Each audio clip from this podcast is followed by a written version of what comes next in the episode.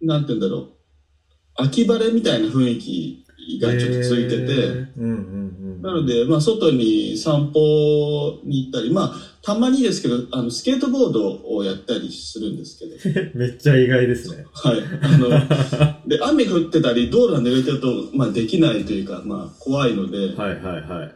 あ晴れた時にしかできないんですけど、まあ、そうですね。ちょこっと、はい、運動しに行っったりとか。へー そうなんだ。え、そっちは寒いんですか、今？これから？えっ、と、なんかね、日によるんですよ。すごくその、えっ、と、差があって、うんうんうん。寒い時はもう結構、なんか手が冷たくなるぐらいの寒さなんですけど、はいはい。えっ、と、まあ、最近、ここ数日はもう本当に暖房つけなくてもいいぐらいの。うーん。冬はでも、東京なんかよりずっと寒いですか？と思いますね。まだね、そんなに経験してないので、うんうんわかんないんですけど、そっか。あの、で、うん、暖冬が続いてるのかな？うなん。でもマイナスいきます、うん行くはずですね。その川が、えっと、凍って、それでスケート場というか、スケートリンクで遊べるようになるのが、ああ、そっか。あの、まあ、風物詩と言いますか、へえ。あの、みんな、その、なんて、自前のスケート靴をうんうんうん持ってるみたいなんですよね。え、川にスケートをしに行くんですか？アイススケート。なんかね、川が凍るみたいなんですよ。そこでできるみたいな。そこでできるって聞きました。だけど、去年、自分が今年から来た時には、はいはい。暖冬だったから川が凍んなかったって言って、うんうん。言ってました。だけど、例年だと凍って、普通にそこでみんな遊ぶらしいんですよ。ちょっと怖いっすね。そう、怖いんですよね。なんか、なんてそこが抜けるというか、うんうんうん。ね、確かに。バリって言ったらどうしようって、うん心配になるんですけど。あの、今、オランダにいるんですよね。まあ、オランダのフェン、フェンフェンそうですね。はい。オランダの、えっ、と、はいアムステルダムのちょっと南の方ですね。はいはいはい。アムステルフェンっていうところにいます。うんうん。そこは、えっ、と、制作活動のために、アーティスト・イン・レジデンスみたいな感じで行ってるんでしたっけ？あ、オランダにですか？オランダには、えっ、と、文化庁の助成金をもらえたので、うんうん。1年間の予定で、えっ、と、まあ、研修という形で来ています。で、うんうんえーユトレヒトって、まあ、オランダの主要の都市ですけど、ユトレヒトに自分の研修指導者がいて、うん。でそこを研修先として、うんうん。えっ、と、あの、はい、行っています。ですが、まあ、住居というか、家としては、アムステルダムの南の方にあるア。ムステルフェンに住んで、うんうんえーいます。うんで、そうですね。はい。えっ、と、なんかね、住宅を、住宅とか、あの、物件を探すのは結構大変だったんですよね。はあ、そうなんですね。はい。うん。あの、まあ、もともとオランダってなんか、家賃が高いことで有名みたいなんですけど、はいはいはい。自分が行ったのが、2020年の2月の末に行ったんですけど、うん。行った時はまだコロナの規制が始まる前だったので良かったんですけど、着いてすぐ、まあ、どのぐらいだろうな、2週間後ぐらいにはもう、いわゆる、うん規制がだんだん始まってきて、はいはい。で、まあ、家を探すのにも、もうなんかオンラインで画像を見るしかないみたいな、なんかそんなそういう、な 直接案内ができないみたいなんですようんうね。ん。あ、もうある状態で行ったんじゃなくて、来てから探してた。あそうなんですよ。行ってから、はい。来てからそういうことですね。うんうん。はい。あのーまあ、自分の動き出しが遅かったっていうのもあったんですけど、うんうんうん。えっ、と、まあもちろん、えっ、と、画像でというか、そのインターネット上でめぼしい物件を見つけて、えーここかなみたいになってたんだけど、うんでも、あ高いので、うん他にもっとないかなって、あの、見てい、うんうんまあ待っていたんですよね。そういう物件が出るのを。うんうん。だけどまあなかなかなくて、だったら直接見たいなっていうので、うんうん。えっと、まあ来てから決めようと思ったんですけど、ああ、なるほど。なので、あのー大変そう、それ。1週間か2週間ぐらい、まあ、えなんていうの、あの、ドミトリーぐらいしかなと思ったんだけど、はいはいはい結局1ヶ月以上続いて。そうなんです。だからコロナが始まったので、あの、なかなか家が決められなくて、うんうんうん。それで、なんて言うんだろう。まあ、そうこうしてるうちにドミトリーうも、んうん。えー、まあ、複数の人が一緒の部屋にいるので、確かに。はいはいはい。そうですね。うんだんだんと、なんか、その、その、えーホステル自体閉鎖するみたいな話になったりして、うんうん。だから、あの、気に入っていた場所があったんですけど、そこはもう延長できませんって言われて、ああの、まとめて1ヶ月借りるのはちょっと嫌だったので、借りるの嫌だったので、まあ、1週間とか2週間単位で延長してたんですけど、あ。うんうんうん。あの、もうできませんって言われて、で仕方なく他の、あの、まあ探せばあるんですよね。えっ、と、はいはコロナとはいえ、えっ、と、泊まれるところ、なんか多分広さとか、うん。あーなんか、規制にならん、対象外みたいな場所もあったのかな、なんか。なるほど。で、まあ、点々と、家を探してはいはいはい。いたっていう感じだったんですけど、まあ、まあ、いいところが見つかったので、ですというか、まあ、コロナだったので、あの、制作をしたいと思っていたので、制作もできる、えー場所を、まあ、探そうと思って、はいはい。はいただ部屋を借りるだけだったら、まあまあ、あの、シェアハウスみたいなのもあったかと思うんだけど、うんまあ、それもやっぱコロナだとちょっと難しかったので、うんうんうん。うんそうっすよね。まあまあ、うんっていうので今、アムステルフェンにいます。いいですね。今、あの、横内さん、画家としても結構、ちゃんと活動して、ちゃんと活動していてっていうか、もう、だいぶ、いろんな展ちゃん示とか。とかなっていう感じですね。まあでも、そうですね、もう。経歴としても、なちゃんと。ね、あの、やられていて、っていう中で、はい研修ってどんなことされてるんですか？ああ、そうですね。あのーまあ、なんて言うんだろう、画家にとっての研修って、ん結構 何なんだろうなって感じなんですけど、はい。あの、そうですね。オランダで来た目的は2つあって、はい。まあ、1つは自分の作品の展開をしたいっうんうん。ていうので、まあ、いろんなことを吸収するっていうのが1つと、はい。もう一つは自分が、えっとインドネシアに行ってからアートアートスペースとかアーティストランスペースを運営してきたんですね。うん。でそれもあってオランダはオルタナティブスペースがたくさんあるところなので,、うんうんでそういうところに、まあ、訪問して、えーそこでのニーズだったりどういうふうに運営してるとか、またはそこからリンクをつなげられるなら、まあ、つなげていきたいっていうのもあって、うん。はいはいはい。大きくはだからその2つうんを、うんまあ、えっ、と、目標に目的として、えーオランダに来ました。が、まあ、まあ、いろいろその、ね、状況が許せ、許許されない場合が、場合があるというか、まあ、うん難しいので、うん。えっ、と、その、スペースに訪問するのはなかなかできないんですけど、うん、なるほど。うん。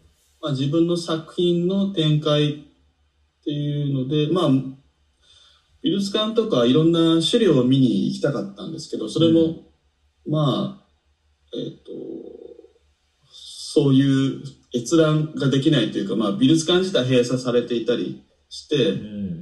えーダメだったんですけど、なるほど。うん。まあ、徐々にですね、オランダは6月頭ぐらいから、えっ、と、美術館を予約制で見れるようになって。だったかな確か、6月、7月。なんかうん一回の時間の中で何人みたいな感じですか？そうなんかね、タイムスロットが決まってて、ああでその、ねうんその時間内何人みたいな多分、うんうんうんうん。だったんですけど、まあそれが7月、8月、9月、うん、9月半ばぐらいまではそういう状態で、で、だんだんそこからまた、あの、やっぱり、ホリデーシーズンで、うんうんうん。あの、オランダの人もそうだし、オランダに、まあいろんな国から人が観光できて、で、感染者数が増えてきたのもあって、うんうん。でもう一度、あの、なんていうか、部分的ロックダウンっていうんですかね、うんうん。あが始まって、また、今11月の頭現在だと、もう一回美術館とか公共の場所を閉鎖されています。今、ヨーロッパやばいですもんね、またね。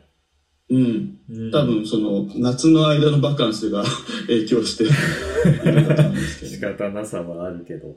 じゃあ、あんまり、あれですかね、その、誰か、先生じゃないですけど、えーはい。誰かについて絵を描くみたいなのとか、オランダで展示をするみたいなのは、特になく？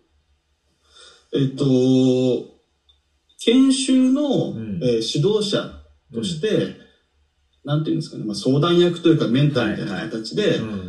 えっと、インドネシア人のアーティストの人で、うんもうオランダに30年以上住んでいる、うんうん。えっと、ドドさんっていう方がいて、うんうん。ドドさんは、えっと、まあ、自分が、まあ、インドネシアに住んでいたジョグジャカルタ出身だったんですね。はいはいはい。で、まあ、知り合いの知り合いづてに、まあ、ドドさんっていう人がいるよって教えてもらってう、んうんで、連絡を取って、まあ、長いことオランダに住んでいる方なので、まあ、オランダもしくは西洋のこともよくわかってるうし、ん。日本にも来たことがあるうん。し、なるほど。うん。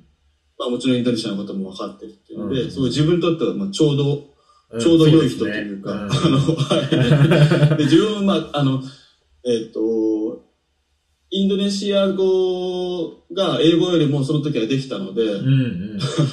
インドネシア語で会話できるっていうのがいいな。ああ、そっか。へえ、なるほど。今はまあまあまあ、あの、少しずつ英語も話すようになったので、うん。と同時にインドネシア語をちょっと忘れてきてるので、どっちも変わんないかもしれないなとか思いつつ。え、インドネシアどのぐらいいたんでしたっけ？インドネシアは6年近くですね。あそんなにいたんですか？2014年の、うんうん。あー5月、6月から行っていたので、そっかそっか。もっと短いんだと僕思ってました。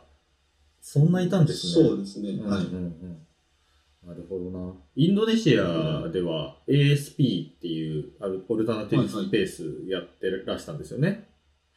そうですね。んうんあのーまあ、自宅を、あの、改装してと言いますか、ちょっと綺麗にして、うんうんえー広い場所を、まあ、そもそも借りたんですよね。うんはい。その、まあ、家賃がすごいインドネシアは安いので、うんうんえーっ、と、1年間で、自分が借りてるところが1年間で16万円うん。なので、まあ、一月1万、2万円いかないぐらいの感じでうん借りれるので、えーっ、と、なんて言うんだろう。そういう経済的な部分で、あ、これはなんか、やれるなっていう、うんうん。なんかやってみようかなっていう気になったっていうのも理由の一つですね。うんうん。ジャカルタはもう高そうですけどね。ジョグジャカルタだとまだまだ。そうですね。うんうんそう。まあ多分そういう主要な都市以外、主要な都市っていうか、あの、ジョグジャカルタも主要な都市ですけど、うん。うん。あの、その経済的なそのビジネスの街以外は、うん多分インドネシア全体としてはものすごい安いと思います。うんうんうん。うん。そっかそっか。なんか、オルタナティブスペースって、その、横内さんって結構、近代、近代というか現代画家として、割と、なんて言うんでしょう。めちゃくちゃパフォーマンスやるとかじゃなくて、画家としてキャリアを積んでいるじゃないですか。はい。で、オルタナティブスペースって、まあ今すごい増えていて画家の方とかもよく使ったりはすると思うんですけど、こう、なんだろうな。美術館でも展示とかすごいされている横内さんが、オルタナティブスペースに興味を持ち、そこで展示するだけじゃなくてちょっとやってみるとか、あと、うん。日本、インドネシアは僕オルタナティブスペース、まあ、いやりとりとか結構あるんですけど、オランダでもそういうの見てみるみたいな、結構ハマ、ハマっているじゃないですけど、結構興味あるみたいなのって、なんかきっかけあったんですか？あのーそうだな。まあ、インドネシアでそういうスペースをやろうと思った理由は、うん。まあ、さっき言った家賃の安さ、経済的な理由もあるんですけど、はいはいはい。まあ、そもそもポーラー美術財団さんの方で助成金をもらえ、うん。もらえたので、うん。まあ、それがきっかけでインドネシアに行ったんですけど、はい。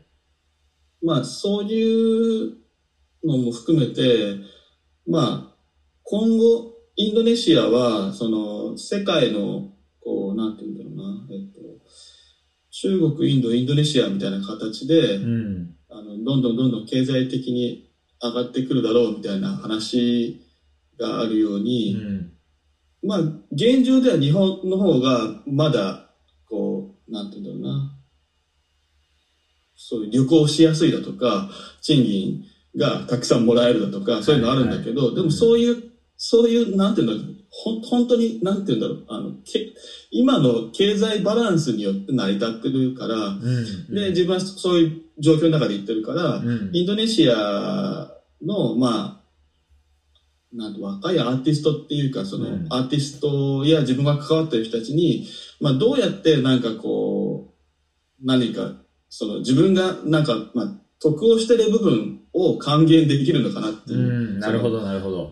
うん。うんポーラでお金をもらって、自分は行けるけど、インドネシアの人たちは、まあ、ジョグジャカルタだと最低賃金が月1万5千円だっていうんですね。で、うんジャカルタでもまあ、3万とか5万とかそのぐらいだっうん。て聞きます。うんで、そういう人たちが海外に旅行するって、まあ、よっぽどお金を持ってる人じゃないと無理なんですよね。そうですね。うん。うん。とはいえ、とはいえ、なんか、その最低賃金だって言うけど、結構アーティストの人は結構海外に行ってたりして、うんうんうん。それがまあ謎なところなんですけど、まあ、はいあの、インドネシア、まあ、招聘されるっていうのは、そうですね。インドネシアの方々ってもう、あの、僕らが思っているよりもずっと前の世代で一回アーティストとして影響力が強い方々、世界的に影響力を持っている方々って生まれてきてて、今第2、第3ぐらいの波の方々ですよね。でまあ、一つ前とかもうすでに影響力ものすごい持ってる方々は、あの、インドネシア国内からの助成金もそうですけど、ヨーロッパからうん。助成金をもらったりして、うんそのお金で海外で展示をするとかっていうのね。もあるじゃないですか、戦略として彼らは。すごくだから、なんて言うんでしょうね。サバイバル能力高いみたいな、うん。生き方はいくらでもあるぜ感じみたいなますね。うん。うん。感じはありますよね。じゃあ、オルタナティブスペースに元から興味があったっていうよりも、インドネシアで何か還元できないかなって考えたときに、そういうオルタナティブスペースみたいなやり方を選んだみたいなことが。ああ、きっかけでそうですすね。オルタナティブスペースをやろうっていうよりも、うんなんかこう、あの自分がインドネシアでの生活を楽しくする。のに、まあ何かこうやりたいっていうのがあって、うんうん。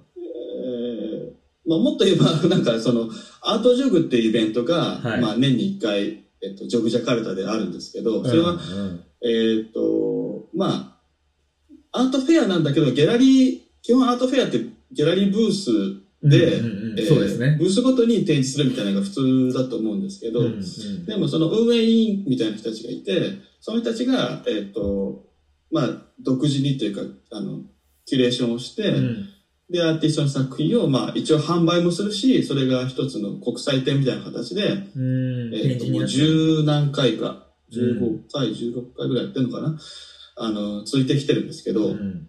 で、その、それが、まあ、言ってみれば、あーなんか、アート、アートムーブメントを、こう、あの、ジョグジャカルタがこう、なんていうの、あの、あの面白くなってる一つの理由だと思うんですけど、うんうんえっと、で、その、あの、展示の時期に自分も展示したいっていうのがあって、ああ、なるほど。うんで、その、まあ、展示するには場所が必要だから、うんまあ、いろいろなところを探すんだけど、まあ、はい当然埋まってるわけですね。うんその、彼らは彼ら独自の企画を持っているし、うんまあ、インドネシアのアーティストもそこで展示するのが、まあ、なんて言うんだろうな。あの、登竜門的なというか、一個。俺もというか、まあ、ああの、とにかくたくさんのイベントがその時期にあるんですね。アート塾の時期に。うん。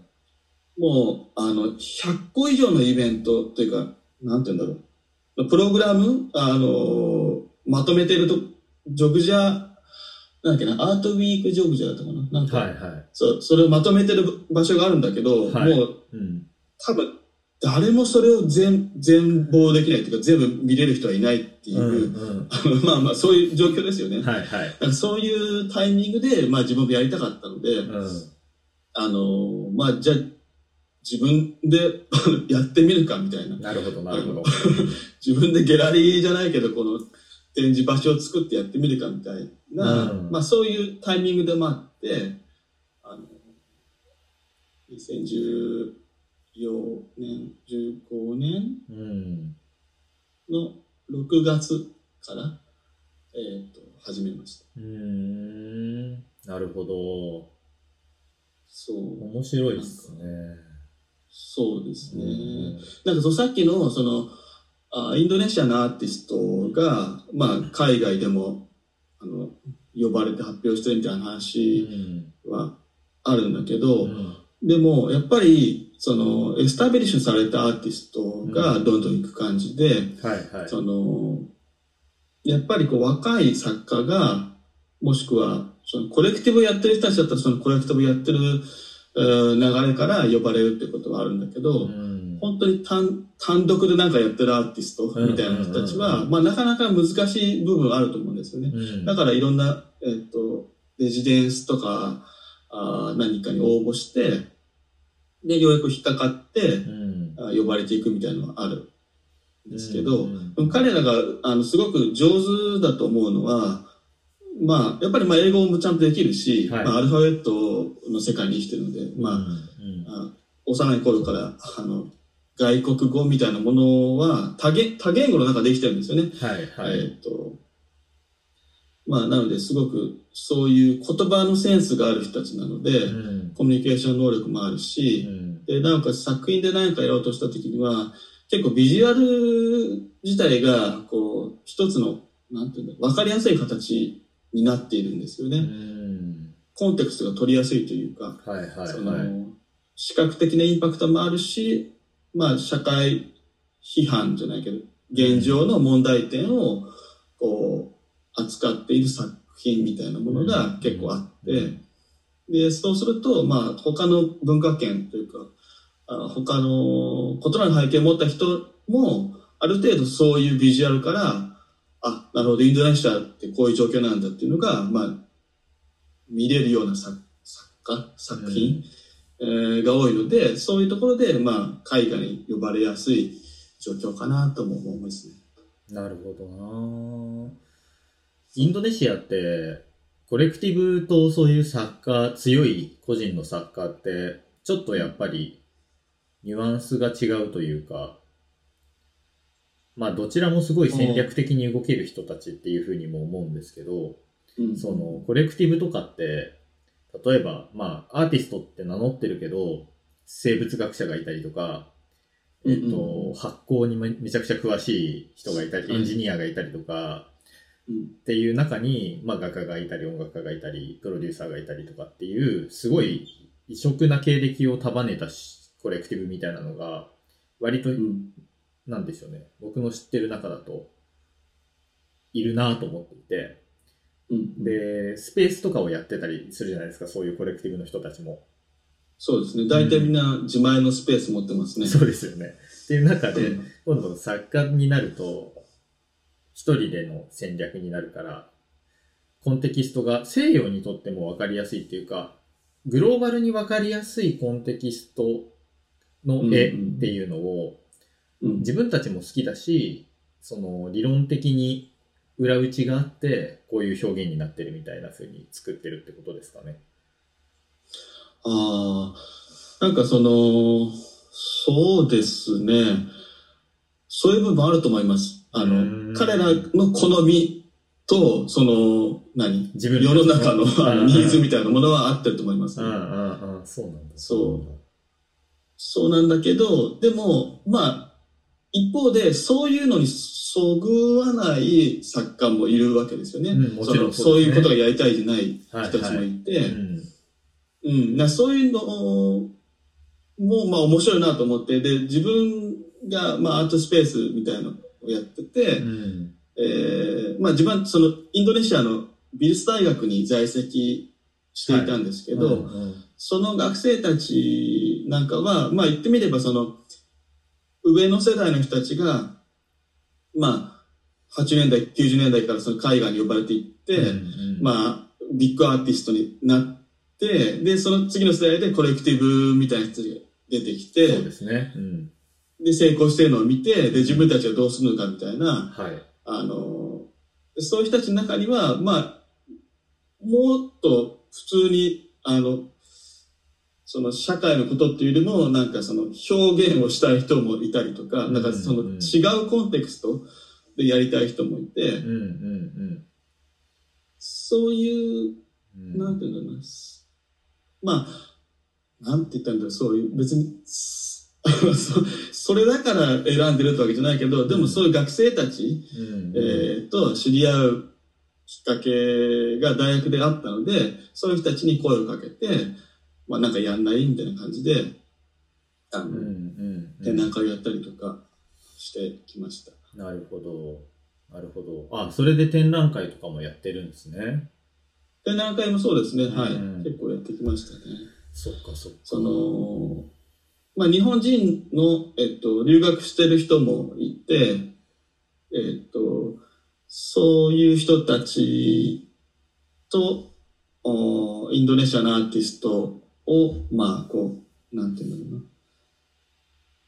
出会わせてというか、うん。あの自分がキュレーターみたいな形で企画をして、この人とこの人でなんかやったら面白いんじゃないかっていうので声をかけたりだとか、または、まあ、日本にいる時は名古屋で、えっと、美術大学でちょっと教えていたんですけど、うんそういう関わりのある人たちに声をかけて、で、自分が行っていた石ジョグジャカルタっていうインドネシア国立芸術大学があるんですけど、はい。その学生さんたちとか、まあ先生に声かけて、うんまあ、えっと、その、ジョグジャ名古屋店みたいなことをやったりとか、面白い。えーうんそれすごい面白いですね。見たかったな。あの、なんだろう。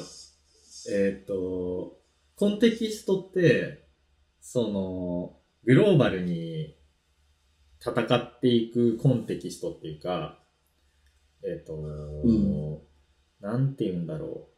チェスをやるのに、チェスで勝つには、チェスのルールを知ってて、最適解を知ってて、で、どんな面白い手が打てるかみたいな、こう、うんうんうんそれはフィギュア、アイススケートの話今日しましたけど、フィギュアスケートでもそうかもしれないですけど、こう、芸術点が高い技とかがあるわけじゃないですか。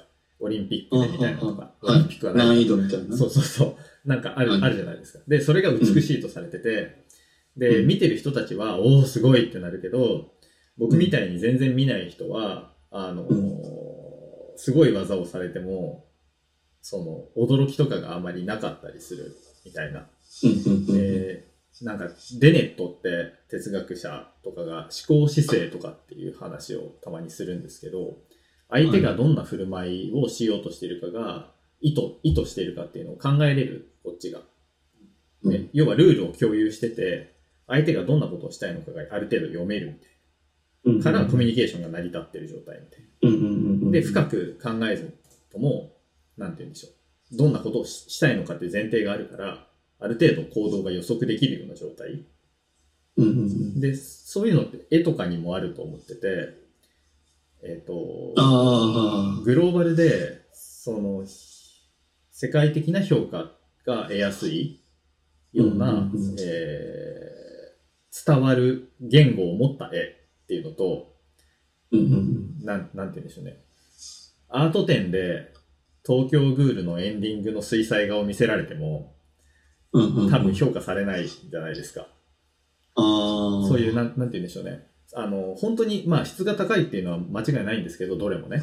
ただ、その、評価軸が、うんと、どんなにん論理的な評価軸であっても、内輪っていうものが存在していて、分かち合っているからこそ、うんうんその評価軸っていうのが出てくると。で、まあ、うんそれが全部相対的なのか、普遍的なものがあるのかっていう議論は置いといて、そういう現状はあると思うんですよね。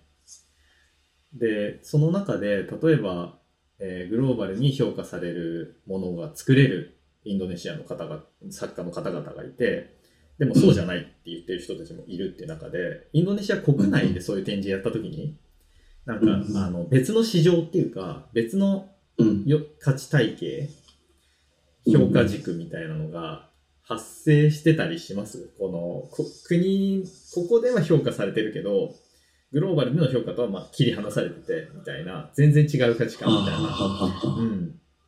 特に急成長したじゃないですか。あの、インドネシアとかって。だからその国内とグローバルって、はい。乖離があったりするのかな？みたいなのもちょっと気になるんですよね。うんうんうん。なんかその、なんだろうな。ああ、まあ、じ 自分はその全部のことをよく知ってるわけじゃないので、はいはい。自分が見てきた中でしか話せませんが、ジョグジャカルタのアーティスストたち、うん。まあアーティストって言っても、うん。作品を作っている人たちって結構多いんですよね。うんうんうん。で美術大学があるから、まあそこに来て、で、そのままそこに進み続ける人たちも結構いて、はいはい。で、そもそもインドネシアにおいてのアートっていうものの裾野がずすごく広くて。えーインドネシア語でいうアートみたいなものは、えーっと、まあ音楽やダンスや、まあ伝統芸能みたいなものも含めて、うん。まあスニって言ったりするんですけど、うんそれがアートなんですけど、うんそそういう裾野がものすごい広いものなんですよね。で、で、そういう人たちがたくさんいて、何かこう、すごい気軽に展示したりとか、うんあの、そういうものが見れる状況にあって、だから、そういう国際的な評価みたいなものと、で、実際にこういろんなところで発表されているというか、えー作られているものっていうものが、まあ、やっぱ少し違うっていうのはあると思うんですよね。で、うん結構その内部需要みたいなものが結構強いというか、その完結しちゃってる部分があるんですよね。うんインドネシア国内だけで完結してる部分。うんそれは、えーっと、例えば、インドネシアには、えー国というか行政が、えー作った美術館みたいなものって、まあ、ごくわずかしかなくて、うん大半がもう、えーっと、お金持ちのコレクターの人が作った美術館なんですよ。なるほどな。というか、まあ、そういう、そういう資本によって成り立ってるというか、国のサポートってほとんどなくて、うんうんえーっと、ですよね。ちょっと。えーっと、うん日本のように常に海外の作家の展示が見れるようなものってあんまりないんですうんうね。んうん。例えば印象派もそうだし、はい現代美術もそうだうし、んその日本だと結構普通にそういう情報が入ってうん見れる状況じゃないですか。うんうん。西洋美術ってこういうもんだみたいな概念が、ね。あの、実際の作品を見て確認できるっていうか、うんうんでもインドネシアではそういう状況はなくて、多分実際に例えば西洋の、まあいわゆるマスターピースみたいなものを見た人なんて本当わずかだと思うんですよね。海外に行ったことがある人だけだと思うんですようんうね。んで、じゃあ何がインドネシアで発発表されているかっていうと、基本的なローカルアーティストたちのさ作品、もしくはインドネシアに来た外国の作家の作品はい。だけが見れるので、うんそうすると外部ってものが、その、なんて言うんだろう。うん、ちょっとこう 別なところに置かれてるっていうか、はいはいは中にある外みたいな、なんかそういう、い。なるほど。あーなんて言うんだろうな。それだから内部で結構うん完結した部分があって、うんで、えーそうなってくると、参若い作家が参考にするのは、成功したインドネシアのアーティストの作品みたいな。ああ。うんうん。あのだからなんか、ある意味で、コピー文化みたいなものはもちろんあって、うんうんうん。あの、こういうものがかっこいいとかいいみたいなものをみんな真似する。うんうんで、それに対してそんなに、こう、なんていうんだろう。うん批判的な姿勢はあんまり見られないっていうか、うん。まあまあむ。しろなんで真似しちゃいけないのってうんういう。ん。それはそうですよね。普通に技術体得の基礎基礎というか。そうう。ん。なんか、だから、まあ、ある傾向の、まあ、例えばグラフィティっぽいなんかキャラクターがいてグラフィティっぽいものがあってみたいな絵があるとしたら、似たような作家さんはまあ何人かいるっていう感じですね。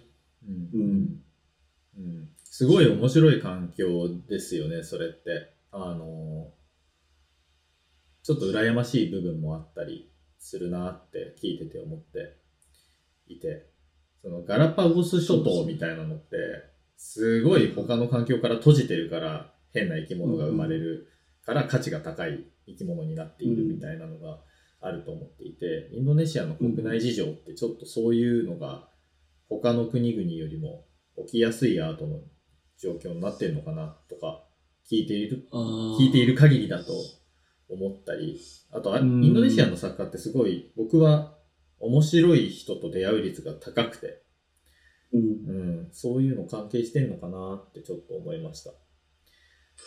そうですね。なんか、うん、何が原因かはわかんないけど、まあでも一つには都市、えー例えばジョグジャカルタっていう街だったり、ジャカルタっていう街の、うんあーその規模の中に、たくさんのアーティストがいるとか、たくさんの表現者たちがいる。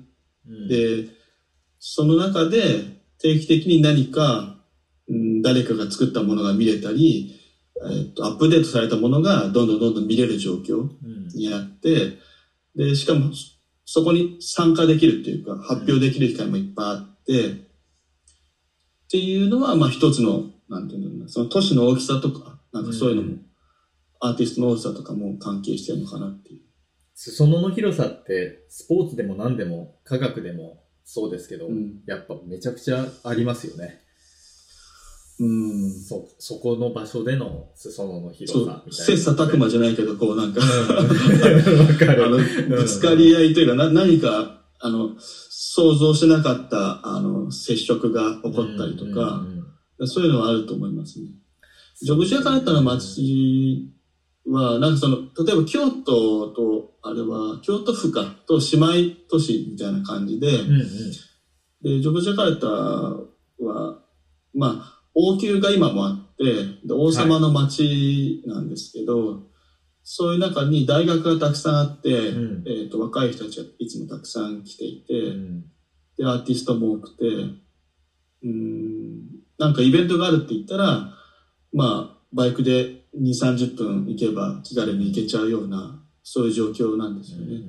だからそういう、なんていうんだろう、アクセスのしやすさ。東京ってちょっと大きく、大きすぎるっていうか、うん移動しようと思ったらすごい時間かかると思うんですけどめちゃ、くちゃ大きい都市ですよね、世界的に見ても。うんうんそれ考えると、ジョグジャカルタだと、すごく、なんか、あの、一日、例えば、あそこ今日オープニングらしいよって、聞いて、行ってみて、で、行ったら、あ、誰か、他の場所でもなんかやってるみたいだよって言って、うんもう一個、あの、オープニングをはしごしたりだとか、はいはいはい。何か、なんかそういう来やすさっていうのかな、なんか。うそうですね。あと若い人がめちゃくちゃ多いじゃないですか。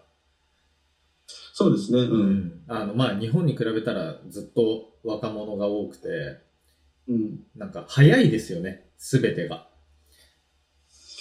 ああ。なんかもうパッて動くみたいな、こう、今の話じゃないですけど、ちょっとはしごしようぜみたいなコミュニケーションが、うんうん、その英語、英語的なノリみたいなものなのかもしれないですけど、東南アジア的なノリっていうか、もうあるのかもしれないけど、それだけじゃなくて、エネルギッシュというか、めちゃくちゃは、早い、早いなっていう印象はうん。ある。あのーなんだろう。まあ、例えば、どっかで展覧会やりたいっていう時うに、ん。うんと、まあ割と、なんていうか、そこの場所の人の権限でっていうか、その人が決められるうん。ことが多いですよね。うん あの、日本ってもう少し、なんか、システムがあるから、んシステムがあるっていうか、その、えっと、手続きみたいなものを踏むような印象があるんだけど、そうですね。ああインドネシアだと、まあ、本当人と人が出会った時の、あの、進みの速さっていうか、うんメールとか、その、メッセージベースでやり取りするんじゃなくて、直接会って話した時の進み方うん。が、ものすごい早くて、うん。えっと、まあ、知り合いだと、なんかうまくいくみたいな。知り合いっていうか、その、知り合っていると、あの、はい、はい。早いとうんか、うん。あの、E メールを打つよりも、WhatsApp とかメッセンジャーでメメッセージを送った方がレスポンスが早いとか、うん。電話した方がいいとか、なんか直接的なコミュニケーションがすごくこう、あの、大事な、はい。要素になってます。はいはいはいうん。でもそれはよくわかるなって感じですね。だって、うん。あの、なんて言うんだろう。その人となりがね、直接会えばわかるし、うんあの、何、何が必要でとか、ね、細かな話とかうん。すぐできるし、確かに。うん。うんうんそんな、なんか、インドネシア行って、オランダ行って、みたいな活動をされてきているのって、うん。描いてる絵のテーマとか、作家性みたいなところ、横内さんの作家性みたいなところと、うん。まあ、ものすごい深く関わってると思うんですけど、そうですね。なんなんか影響あると思いますね、そういう。ポッドキャスト的な話の振り方をしちゃいますけど、はい。こう画家としてのこう今までの経歴みたいなのって、まあ、すごい関係してると思うので、もう一度教えてもらうとかいいですか？あ、はい、もちろん。はい。ちょっとね、今、今まで、今まで話したうん。感じが、なんかね、自分やっぱ今緊張してて、なんかうまく話せないなみたいなのがあって。そんな、こんな世界一緊張する必要がない。ちょっと話そうかな。そうそう。トはい。なんかね、何かこう、あ真面目すぎたな、今までちょっと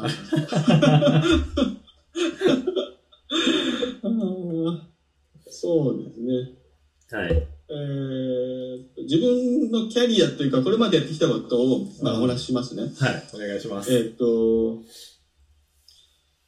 まあ、美術大学を出てから、うんまあ、まあ、出るタイミングで運よく、まあ、ギャラリーさん、今の建築ギャラリーのあー人に、まあ、は発表させてもらうことになって、うで、続けてきたんですけどん。、はい。えーっと、今まだ緊張してる。なんかね、言葉がうまく出てこないです。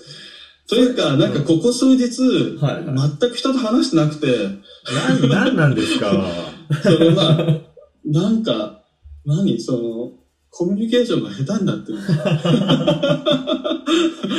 いなあーちょっとなんか、えちょっとなんか他の話題入れていいですか？いいですよ。っていうか、じゃあ、今の話をするのじゃあ、じゃあ、あの、はいこないだ、はいはい。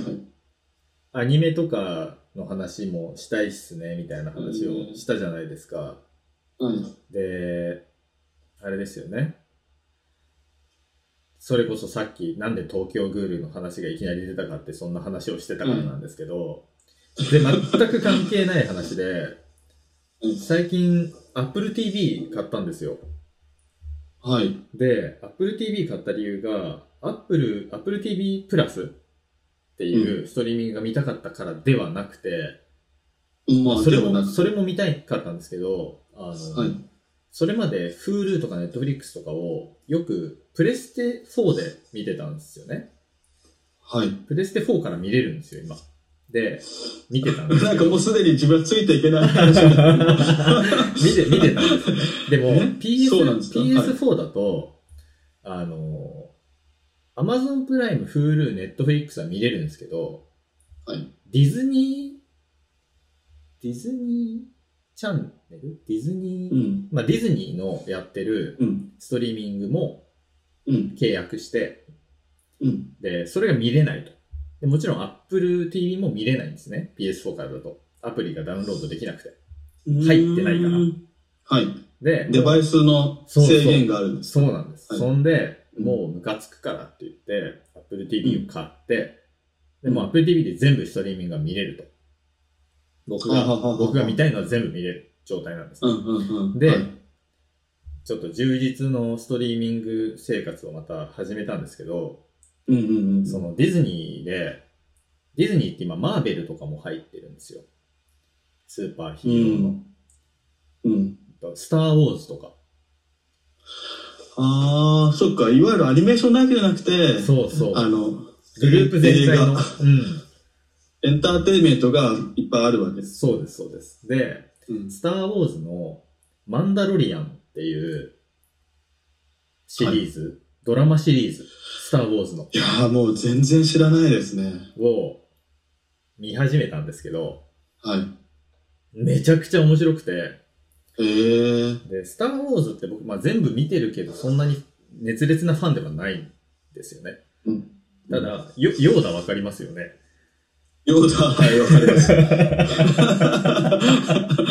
ヨーダの、ヨーダの赤ちゃんみたいなのが出てくるんですよ。ベイビーヨーダみたいなのが。えー、それは、あの、前の、前の話ってことですか？ヨーダに成長するえっと、話ずっと後の話で、ヨーダの、ずっと後？ヨーダの種族あ、はいはいはい。の赤ちゃんみたいなのがうん。出てきて、もうそいつがずっと可愛いみたいな。めちゃくちゃ可愛い。もうずっとその可愛さを見るだけでドラマ見てられるみたいでも殺殺伐とした、あの、スペ、スペースウエスタン物語なんですけどね。あの、本編は。はい。子連れ狼みたいになってるんですよ。その、主人公が赤ちゃんを抱えながら、えー、めちゃくちゃ強い。い主人公が赤ちゃんを抱えながら旅をするみたいな。はい。そう。まあ、ほとんど子連れ狼なんですね。うーん。なんですけど、うん。はい。それが面白いから、機会があるから。なるほど。いや、なんか、そなるほど。なんで今日デネットのさ、思考姿勢の話みたいなのを放り込んだかっていうと、あの、R2D2 っているじゃないですか。スター・ウォーズに。はいはいはいとかいうやつつ。そうそう。あいつがデネットのが元ネタで、ほう。元ネタ。そうそうそう、AI の話で、そのロボット1っていう話があって、はい。うん。なんて言うんだろう。あの、洞窟で爆弾が仕掛けられてて、爆弾にバッテリーが積まれてて、その爆弾を解除しろと。うんで、解除して、うんうんえっと、バッテリーを外に運んできてねっていう問題をロボットに、AI に解かせたいみたいな。話があって、その、まあ、要するに人間みたいなロボット作るのって難しいねっていう話なんですけど、うん。なんかその、ロボット1号っていうのをちゃんと作って、プログラムして、うんこう、うん洞窟に入ってバッテリー取り出して持ってくるっていうことをさせたんですよ。で、うんそしたらうまくいったんだけど、バッテリーの上には、まだ爆弾もセットで乗ってるから、うん。そのまま時間が来ちゃって、次元爆弾で。洞窟の外には持ち出せたけど、だからタスクとしては成功したんだけど、外で爆発して死んじゃったみたいな。あそう。だから、今度、えっ、と、R2D、あ R1D1 あ。ああ。っていう、うん今度、演疫ができるっていう D で、うんうんうん。えっ、と、ディディウスかなうん。演疫ができるロボットっていうのを作って、うん。洞窟に入ってバッテリーを取ろそうとしたんだけど、あのー計算することが多すぎて、うん。バッテリー動かすと上に乗った爆弾ってどうなるんだろうとか、なんか、どっちを先に移動させたらいいんだろうとかっていう、今度、うん演算しなくちゃいけないことが多すぎて、固まってフリーズして爆発しちゃって死んだみたいな。だからあーその人間みたいにいろんな状況を感じて、適切な動きをできる、その、倫理とか、感情とか、そういうのも含めて、うん。その最適な行動ができる自分で自立して考えるロボット、R2D2 っていうのを作るのは難しいよね、みたいなうん。話があったなと思って、その、うんうんうんスター・ウォーズのドラマの可愛さを見ながら、R2D2 ってそういえばなんか最近考えてることにちょっと勉強になるかもとか思ってて、ああ、つながるわけですね。そうで、デネットのことを考えてたから今日ちょっとデネットの話を無理やり放り込んだんですけど、はいはいはい。なんかねでもなんかその優先順位みたいなことですよね。なその状況において、そうそうそうそう何。かこう、これををまずしなければとか、そうですね。最適解をどうやって見つけるか。うんうん。でもさ、うんその、なんだろう。さっきのチェスの話も、なんか、はいそのルールが決まってるからできるけど、うん。そのルールってめちゃくちゃ変わるし、うんうんうんうん。その、チェスとかだとロボットと戦えるけど、人間って。うん。その、じゃあ絵とかで戦うってなるともうちょっと難しい話になるというか、はあ。社会的なパフォーンマンス活動とかで戦うとかってすごい難しくなって、ス評評価、そのフレーム問題って評価のフレームをどうどうやって設定するかによって。やっぱ変わっちゃって、だからゴッホみたいな絵を描こうって言って、人間と戦わせることはもしかしたらできるかもしれないんですけど、はい。あなんか自由に絵を描いてねって言った時に、その、はい。グッとくる絵を描けるかどうか。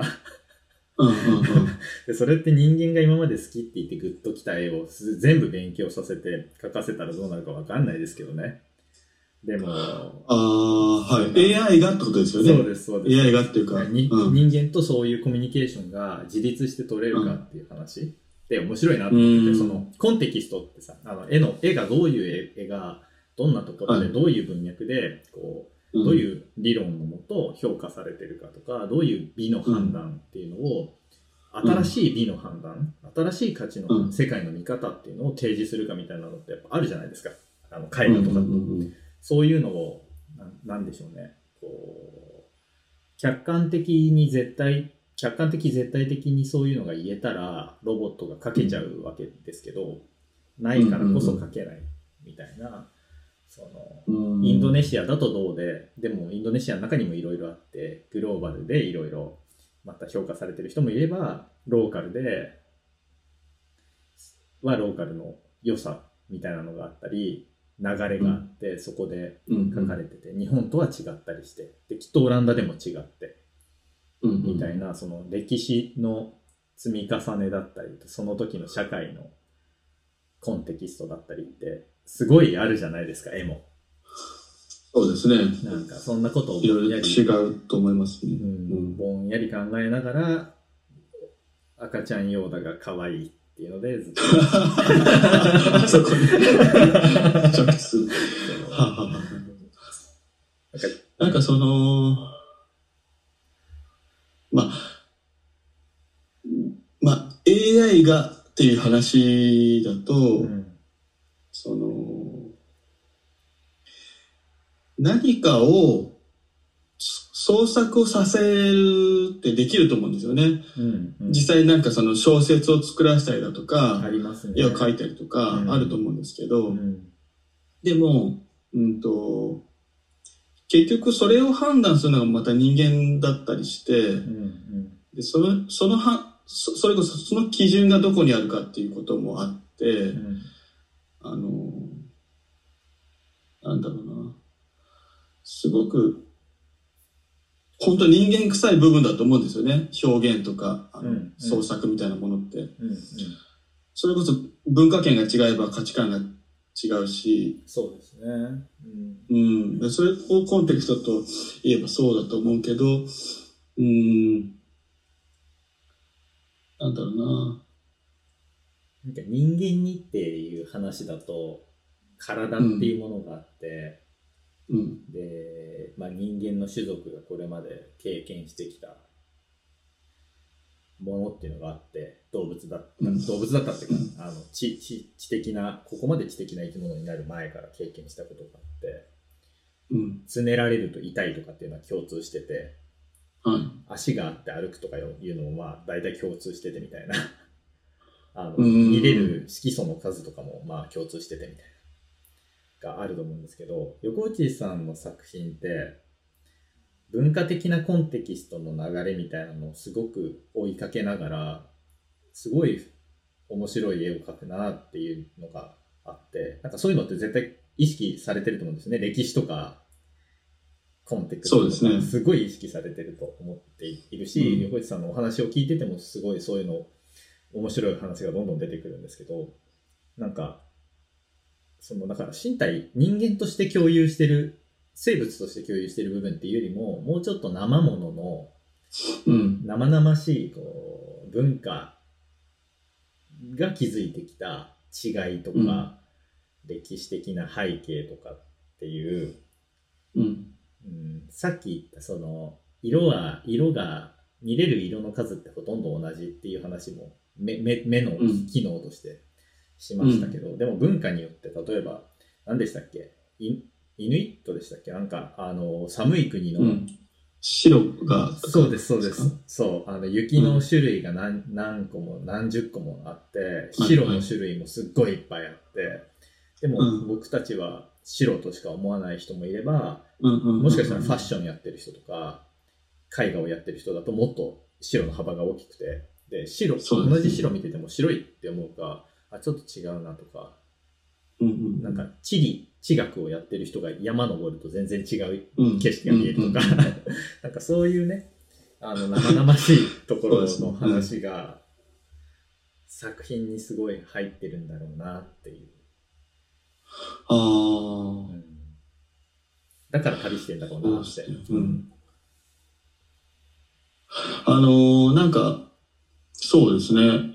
そういう、まあ、認識、その人、なんかその文化が違わなくても、同じ日本に住んでいる人でも、はい。やっぱりまあ違う認識の仕方をしている、うんあー というか、例えば選挙とかでもそうだけど、そういうので明らかだと思うんだけど、なんかね。意見が全然違うんだなっていうのがあって、なんか、そうですね、そういうのは、とか自分の持っているその判断基準ですよね。うんうん何を、何を見てきて、何を考えてきたか、難しいですよね。なんで、でもそういう絵描いてますよね、すごい。あのなんか、ーそうですね。まあ、ここでまた自分の話に戻ると、自分の はい。制作って、うん。そもそも自分の感覚って何だろうかっていうのをうん。考えるところから始まっているんですけど、なるほど。そううん。例えば、オークションカタログを書いてきうんたシリーズがあって、はい。それとかだと、オークションカタログ、まあ、いわゆるサザビーズ、クリスティーズ、西洋のうんオークション会社が作っている、えっとうんその売り売り出されるものを本にまとめたものが、まあ、あって、はい。でそれをたまたま古本で買って、で、まあ、それを見て、なんか、あこれが何千万とかするのか、みたいなとか、うんうん、なんかそその値段もそうだし、その誰が価値をつけているんだみたいなのもそうだうし、ん。なんかそれを見て、本を開いて見ている日本の私のその判断ってどっから来てるんだろうとか、はいはいはい。なんかそうどんどんメタに、まあ、なっていくというか、うん俯瞰していくような感じになってくるんですけど、うんうん。俯瞰をしていくと、うーん、なんて言うんだろう。結局それはなんかもう相対、相対的になってくるっていうか、なんかその、見ていけば見ていくほど、うん。うん。こう、うん、曖昧な部分なんだけど、でもうん結局その個人の、あなんて言うんだろうな。例えば自分が今ここで感じている違和感だとか、はい。その面白さとか、うんそういうところがどっかで他の人にも共通しているんじゃないかって、おまあ、思ったりもするんですよね。その、うんうん。カタログを、そう、オークションカタログを見ていたり、なんか、うんなんこう、なんかもう、まあ、オークションカタログじゃなくてもいいんですけど、例えば普通の絵画の図録を見ていても、はい。あ、この作家のこれがいいとか悪いとか、まあ勝手に言いますよね、私たち。めちゃくちゃ言いますね。う大御所だって、なんだって、はいはい言いますね。もうね、バシバシ切っていきますけど、はい。なんかそういうのも含めて、な、なん、なんなんだろうなっていうところなんですよね。その、うん、で、別にそれを、あーえー分析したからといって、何になるわけじゃないんだけど、でも一つの見方として、うん。自分が判断をしている理由が分かってくるわけですよね。うんうんうん。そのうんだから、だからこうなんだとか、例えば、そうだな、いい絵ってなんだろうって、その、すごく難しい問題ですけど、いい絵の基準ってなんだ？そのコンテクストの問題もあるけど、うん、造形的な問題として、うんうん。あの、うん。なんだろうな、うんその、目に見える情報から、視覚的なものから、はい。分解ししていくんですよね。その、うん自分が普段よく分解する仕方として、うん。まあ、色彩、形、あとは質感。うん。大体その3つで分解できるんですけど、うん。その、例えば、まあ、そうだな、例えばゴヤ。ゴヤの作品うがん。何が面白い理由になっているか。うん。多分形の感じ、例えば形での、例えば構図だったり、その、その、人物造形だったり、うん。その、なんだろう、その、物語みたいなものも含まれてくるんですけど、うん。形がすごい面白いと思ううし、ん。でそこにはやっぱり質感も関わってくるんですけど、うん。質も結構なんか独特なものがあるし、色彩はって言ったら色彩は、そうだな、いいんだけど、そこまでじゃないかもしれないとか、うん例えば黒っぽいうん。絵が多いので、うん。そんな特徴的じゃないかもしれないけど、うんなんか形と質感がすごいなとか、うん。なんかその、その3つで分解していくとう、ん。なんか、例えば今売れているアーティスト、例えば、あーなんだっけ、ピーター・ドイクがうん。なんで面白いか、うん。そ視覚的な造形的な面だけで、この、何切っていくことできるわけですよね。そのうん。視覚的、あ、違う、色彩、やっぱりすごい面白い、あの、いい色彩感覚してるし、質感みたいなものも、なんかすごい、いろいろ工夫がある。うん。うん。うん。なんか、点描みたいなの知ったりとか、うん。だらーっと垂らしたりだとか、うんそういうのもあるし、形とかもそうだし、なんかそそれぞれがすごく、なんか際立っている。だからいいバランスだったりするわけですよね。うん。うん。で、それを、例えば自分の作品で当てはめて、てか自分の作品にその視点を導入してみると、自分の、そうだな、まあオークションカタログの作品だと、うん。色彩を特化させるにはどうしたらいいか、形を特化させるには質感を特化させるなみたいな形で、どんどん変え変えていくっていうのかな、その、考えてきたんですよね。うん。で、それぞれ変えていくと、なんかその、うん、例えば、色と形を変えずに質感を変えたらどうなるかみたいなこともそうだし、色と形は、これだ、あ、違う違う色彩と質感、まあ、例えば油絵の具での描く。うん。うん。だけど、何を描くか、みたいな。うん。うん。形をどうするかみたいなことをちょっとスライドさせて考えたりする。うん。で、まあそういう方法をまあ取り込んでやってるんですけど、でもそれは何かっていうと、言ってみればその身体性みたいな、視覚性、身体性みたいなものだと思ってて、うん。で、そういう言ってみれば感覚的な部分と、もう一方で論理的な部分っていうか言葉とか、その批評的な部分うん。が同時にこう自分は考えなきゃいけないと思ってて、だからいい絵の基準って、その身体的な部分と言葉の部分。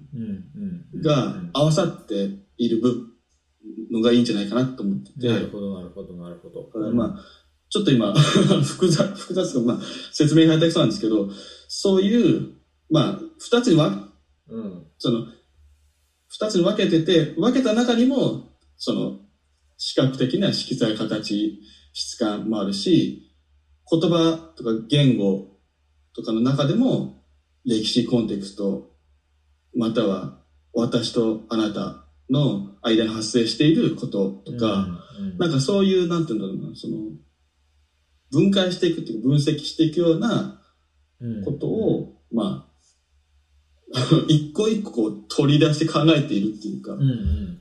その取り出し、自分の作品、うん。うん、取り出してっていうか、取り出して考えるっていう時の、考えた時のうん。アウトプットが自分の作品になってるようなところもあるってことですよね。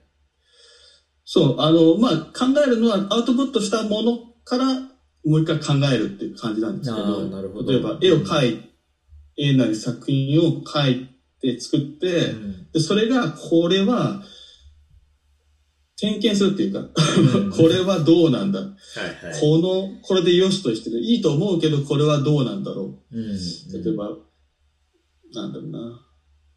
クレオール的にどうなんだろうとか、その、何々的にどうなんだろうみたいなか観点から、うんもう一回見直していくわけですよ。はいはい見直したときに、あ、これはちょっとあんまりダメかもしれないとか、面白くないとか、うん。と同時に、形の部分ではどうなんだろうみたいな形で、うんなんかその、点検をしていく。なるほど。でそう、それが、まあ一つの、なんて言うんだろう。あー自分のやり方っていうかスタイルではあるんですけど、その、元々のビジョンを、これを書きたいみたいなことでは始まってないんですよね。うん、そのうんまあ、が学生時代とか大学院の頃まで、まあ、抽象的な絵を描いていたんですけど、はい。抽象って結局何か具体的なものを書かないっていう、なんかそういうところから始まってるんですよね。うん書かないっていうか、自分の抽象画ってことですよね。ようにっていうか、うんうんうんそう。なんかその、例えば人がいて、風景があって、うんで、そういうのを描きたいんじゃないっていう。うんうん そこは、なるほどね。あの、だからそうじゃないってこう、うんなんていうの、より未文化なものに持っていくために、どんどん否定するっていうか、その、迂回するようなことでもあって、うんうんなそういう、なんていうんだろう、そういうスライドのさせ方っていうか、うんうんうんうんうんなるほど。概念を表出するっていうよりも、そうではない何かを探すってうんういうん部分が一個あって、うんうん。で、抽象を書いていた時期があると。そういう動機のもと。うんで、まあ、いいろんなモチーフだったり、いろんなあー表現方法も試すんですけど、はいはい。うん。うん。そうそう、そういう表現の、こう、なんていうのかな。るほ歴史どね。というか、はあはあはあはあはあえー、その、なんだろう、例えばすごい、なんか、ありきたりな話になってしまうかもしれないですけど、えー、例えば印象派とかで言えば、その、い。質、形、えー、何でしたっけ？え色、形、ー、色、質感？形、質感っていう、その、見たときにわかる情報のみ、うん。その、誰が見ても見たときにわかる、人間なら見たときにわかる情報のみで解析して、あの、良し悪しをちょっと見ていくみたいなところと別に、あれって、時間の幅がある絵とも言えるじゃないですか、一つの見方として。っていうのは、うんえっと、一度見て目を離してもう一回見ると時間が過ぎているわけだから、目に見たものをそのまま描いていくと時間が過ぎていって、抽象、印象派みたいな、こう、光がぼやけて、こう、見たものをそのまま記述すると、うんうん書かれるものがぼやけるよね、そりゃ、みたいな。ちょっと科学的なというか、科学的って言うと言い過ぎかもしれないですけど、ちょっとその、認識自体をそのまま取り出したらどうなるんだろうみたいな、うんうんえっ、と、試みも中に入っていると思っていて、うんっていうのは、例えばこういう見方も一つあると。みたいなのは、うん言葉の方なんですかね。横内さんの言っている話としては。批評性みたいなねそれとも、あえっ、と、その見え方は、でも、おなんていうか、その、こ工学的なというか、現象がどうなってるかみたいなことだから、そうですね結構造形的な方かな。なるほどね。うんうんだけど、それをどう捉えるかみたいな文化的なことになってきたり、歴史的な、えーその、例えばカメラが発明されたからみたいな、そねそれは言葉みたいはいなはいはい。うん感じですかね。ああ、すごいわよくわかりました。うん。うん。なんかまあ、フェルメールとかね、ゴッホ、うん。あーまあ、結構対極にあるとは思うんですけど、うん。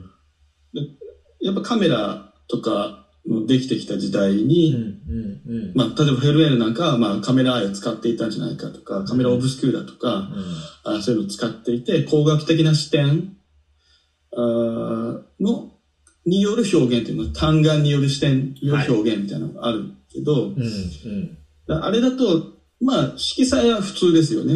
どっちかっていうと。んだけど、まあ、形、まあ、とか光の感じうん。とか質感っていうのが結構面白く描けてるんじゃないかなっていう。うん。うん。う。うんん。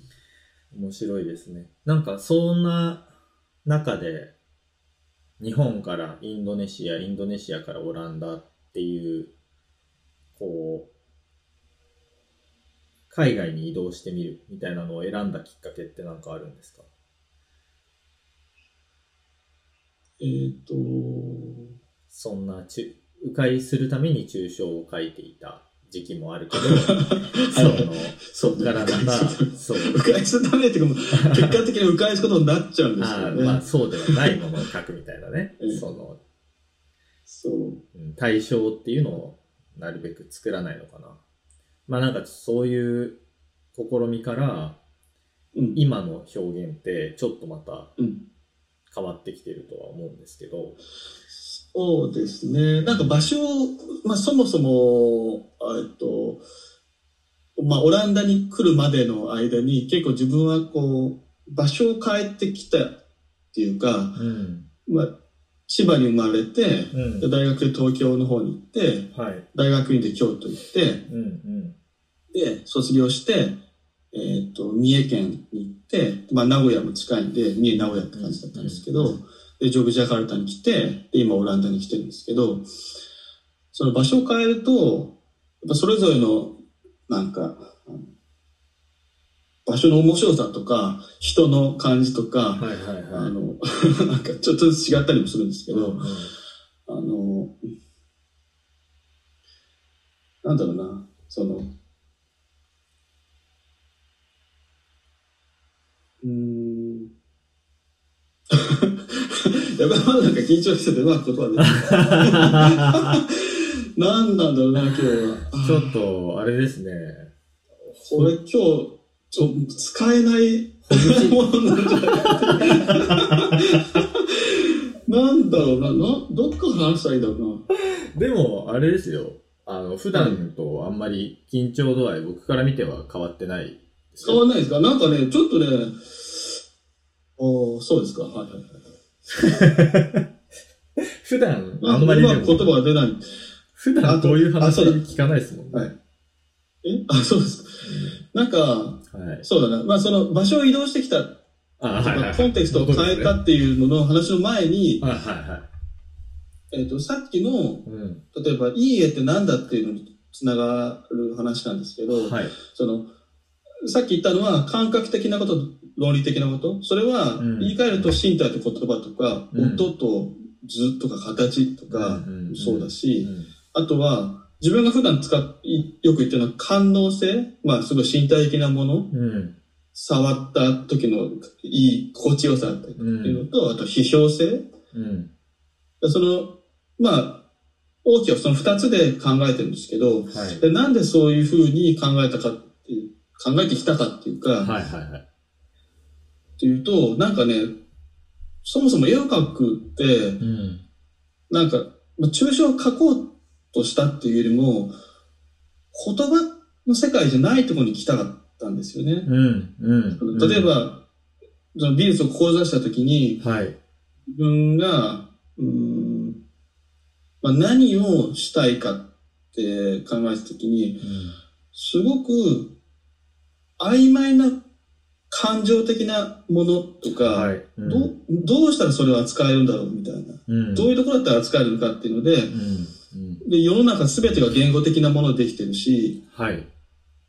あの、なんか、と考えたときに、うん。一番曖昧なものが、その絵画とかうん表現なの分野なんじゃないかっていうか、なるほど。うん。曖昧だけど曖昧さの中で何かこう、例えば存在だとか、抽象的なことだったり、歴史的なことも、まあ、扱えるのが面白さではあるんですけど、うん。うん。なんかそういう非言語的な分野に行きたいっていうのがあったんですよね。だから、まあ、普通の仕事っで、ものすごく言葉なり、コミュニケーションなり、この、なんだろうな、まあ表現でもそうだけど、なんかうん表現の中でも、小説を書いたらやっぱ言葉のコンテキストだったり、うん。こ一つの言語だったら言語の中でのことを考えなきゃいけないんだけど、うん。でも、絵とか、まあ、彫刻でもいいけど、なんかその造形ってなると、ものすごい曖昧な中でできるんですよね。はいはいはい。うん決定しなくていいっていうか、その、でも引き寄せられるうん。ものを作れるというか、潜在化できるみたいなのがすごい面白い分野だと思ってて、うん。で、それが、まあきっかけだったんですよ。で、そこから、でも、その形だけとかっていうよりも、やっぱりそこにはその、成り立つその理由があったりするし、例えば、うん。古い、あー石器時代のものを見ても、誰かがものを作って成り立ってる。だから自分は自然物はそんな好きじゃなくて、うん。壮大な景色が全然好きじゃなくて、はいはいはいはい。人がなんかちょこっと作ったものうん。の方が好きだったりするんですよ、なるほど。うん。そう人が作った何かとか、人間が考えた何かみたいなものにすごい惹かれて、うん。うん。まあ洞窟壁画もそうだし、はいはい。まあ、まあデザインとかももちろん面白いと思うんですよね。その人間が作って何かこう世の中に対してこう、どんどんどんどんうん、あの新しいものを生み出していって感じとかも面白いと思うし。で、なんかそういう、うん、非言語的、感覚的な部分と歴史的な部分と、うん。を、まあ同時に考えられるのが、まあ絵の面白さかなっていうので、うん。で、そうそう。で、とはいえ絵の中でも、なんか、落ち着かないっていうか、なんか、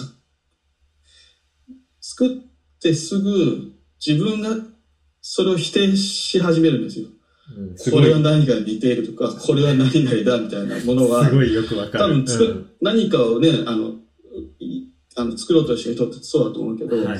うん。ものすごくこの自分が知ってるもので判断していくじゃないですか。うん。うん。うん。できる限りいいものを作りたいと思ってるから、うん。何かこう、新しい体験とか経験を得られるものをはいはい。作りたいと思うから、そうすると何かの否定っていうかな、こうではない何かになっていくと思うんですよね。うん。うん。そうですね。うんうん。隙間を縫うみたいなこともそうかもしれないけど。うん。うん。うん。そうですね。まあ、批評とかをやってる人とかも、あーなんか言説を生み出す人もそうかもしれないけど、なんかこの、こことここではない間の、うん。まだ残された余地を探っていくじゃないですか。そうですでそういうのも表現でもそうだと思ってて、うんステレオタイプなものっていうか、こういうものはこういうものでフォーマットとしてあって、うん。いいんだけどそうじゃなくてっていう可能性っていうか、ある種の提案性ですよね。新しい提案性とか、プレゼンテーションをどうやって持てるかっていうところですよね。言い方を変えると多分そうだと思う。すでにあるフォーマットの話は、あの、小説とかでも多分すでにあるフォーマットだとうん。言葉の世界かもしれないですけど、うん。詩だったりとかってうん。うん。もうちょっと抽象的だったりする、しますよね、うん表現の中でもね。言葉を使った表現の中でも。うん。うん。だし、その、なんて言うんでしょうね。さっきの AI の話もそういうところにも関わってくるかなって思いますね。ううん。確かにね。それででも表現できなくなる人もいるじゃない。っていうか、あの、作品を外に出さ、出さないまんまいる人もいるじゃないですか。はいはい。自分で作ってみて、ダメ出しをして、世には出さずに次を作るみたいな。で、それってなんかうん結構否定されがちなんだ、なものだと思うんですけど、僕はそうじゃないとは思ってて、その、世に出す、作品世に出す必要なんてまるでなくて。あの、他者評価を得るための作家活動ではないから、ずっと別に作らずに観客はいなくてよくて、あの、作品は作り続けるけど、破き続けるっていうのも一つ尊いなと思っているので、なんか僕は全然否定的ではないんだけど、えっ、と、まあそのれが、うんそれが続けられるならいいと思うんですよね。なかなかそう人間強くなれないので、そうですね。あの、はい昔の武術の達人とかは続けてたかもしれないですけどね。山奥で。そう。ず要するに試合をせずに、いかに達人になるかみたいなことだと思うんですけど、そうですね。うん。結構難しいっていうか、モチベーション保てなかったりしますからね。うん、そうですね。まあ難しい、うん本当に実生活でやるには難しいですよね。うん、まあ、ある程度、なんかこう、まあ、それこそ今自分がそんなに展覧会に関心がなかったりする、関心がないっていうか、うん展覧会やったりするのすごい嬉しいし、自分が成長できるうん。機会になるうん。し、見てもらえるからいいんだけど、なんかその自分の研究とか自分のその制作うん。に集中したいっていうのもあるんですようん。ね。うん。でも集中するには、なんかその、こう、なんだろう、あの、まあ、展覧会とか、その、何か見てもらうみたいな、その一つのリミット、うん。あー空間的、時間的なリミットを設けることが、なんかうん そこに対して、あの、なんていうの、目標設定できるから、うん。なんか、いい部分ではあるんですけど、そう、そうでないと結構、自分なんかは割とこう、伸び伸びしちゃうので、インドネシアでは全然作品作れなかったっていうか、なんかそのあー保留状態だったんですよね。いろんなことを。保留するのも結構辛いんですけど、でも、出していく試合みたいな形で、こう、表に出していくことで、自分が、あーなんて言うんだろうな、こう、弱い部分をさらけ出してないけど、うん。繊細な部分をこう見せていったり、あの、具体的に考えるようなあー機会になったりするんですよね。うん。うん。うん。うん。それはまあいいと思いま。すけどね。うん。絶対あると思う。そう、なん、そう。あの、なんだろうな。うん僕もそれはその通りだと思いますね。アマチュアとプロって、よく日本語のカタカナだと対極のものみたいにされますけど、その素人とプロみたいな。うん。でもアマチュアって素人とは違って、うん。愛好家だから、本当は、うん。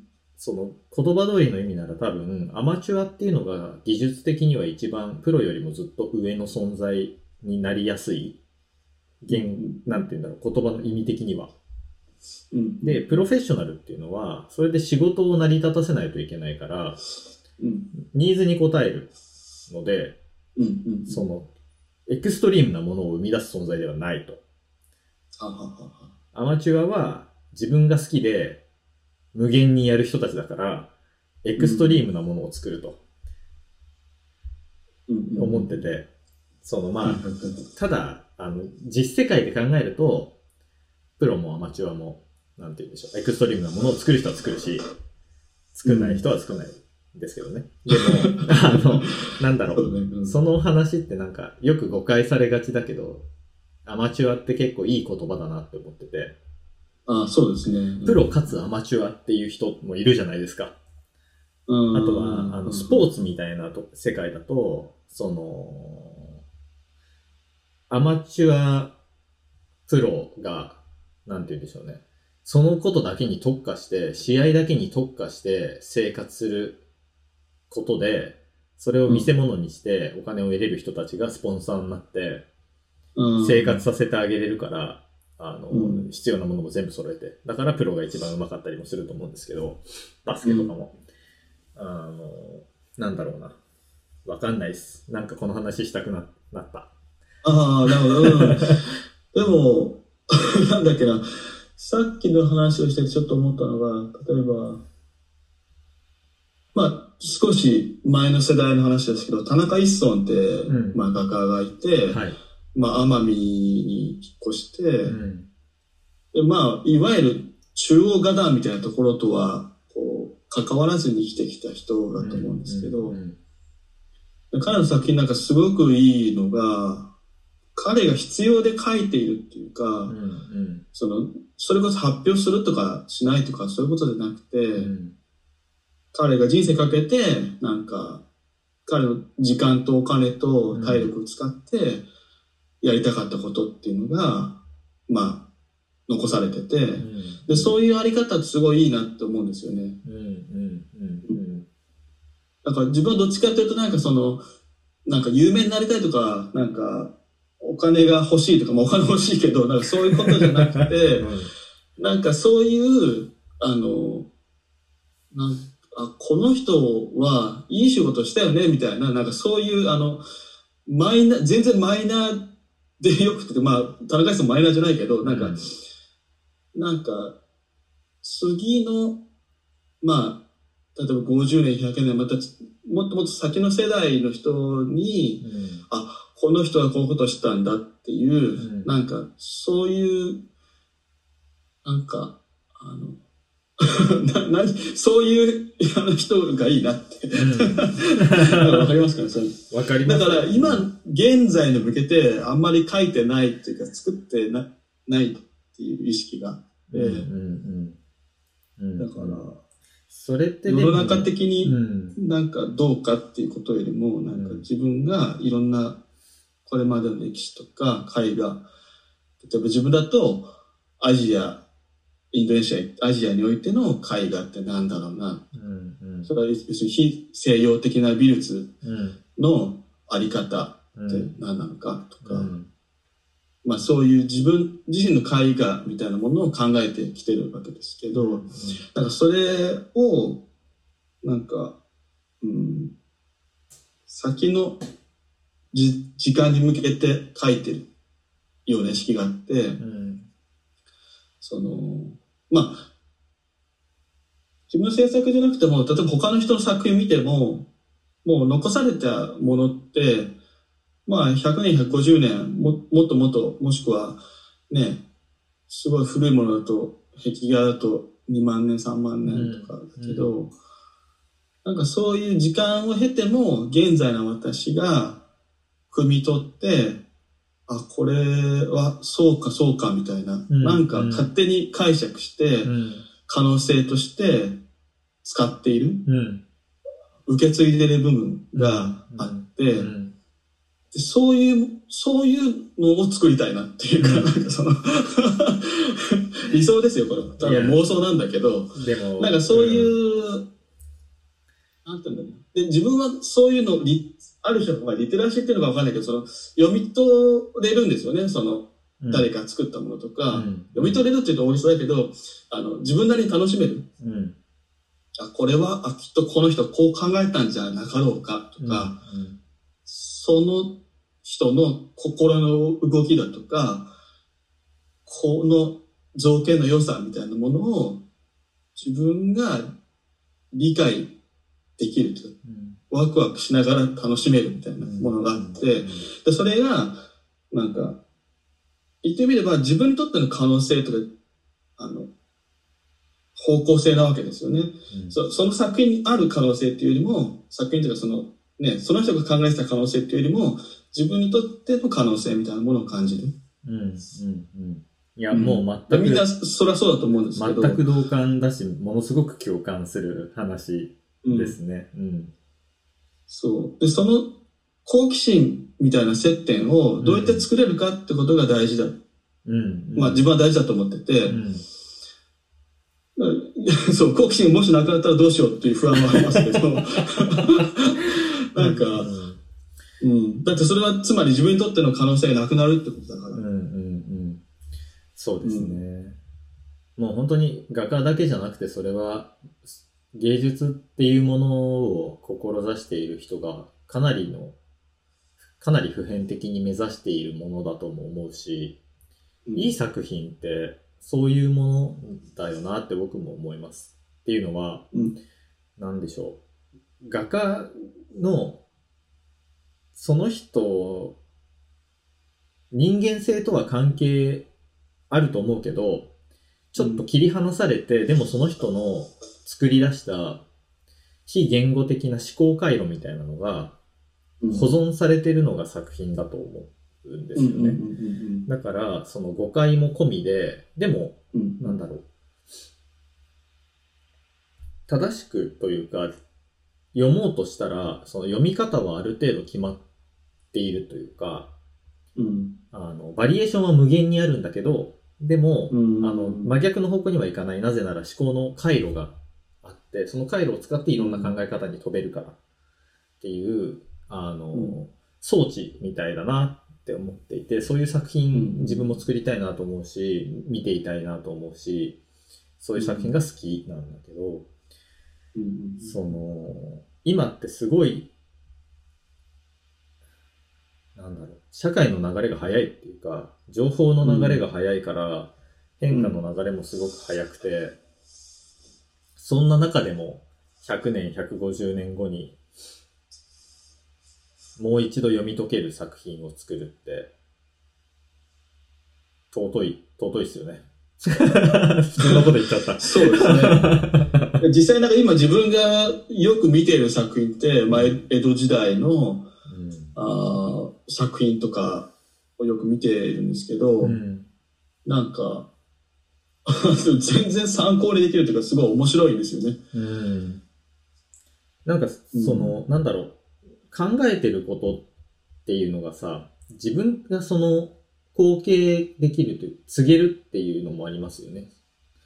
そこうん、そこに保存されてた思考回路を、そ、それが自分の全てになるわけじゃないけど、理解してあげれる、時を超えて、うんうんうん。その、自分ごとにできるっていうか、そうですね。うん。なんか宗教とかも僕、結構そういうのあるから残ってんのかなって思ってて、なんかキリスト教の聖書とかも、あれってもうずっと読まれてて、まあ改変もされたりしてるのかもしれないけど、でもずっと読まれてるじゃないですか。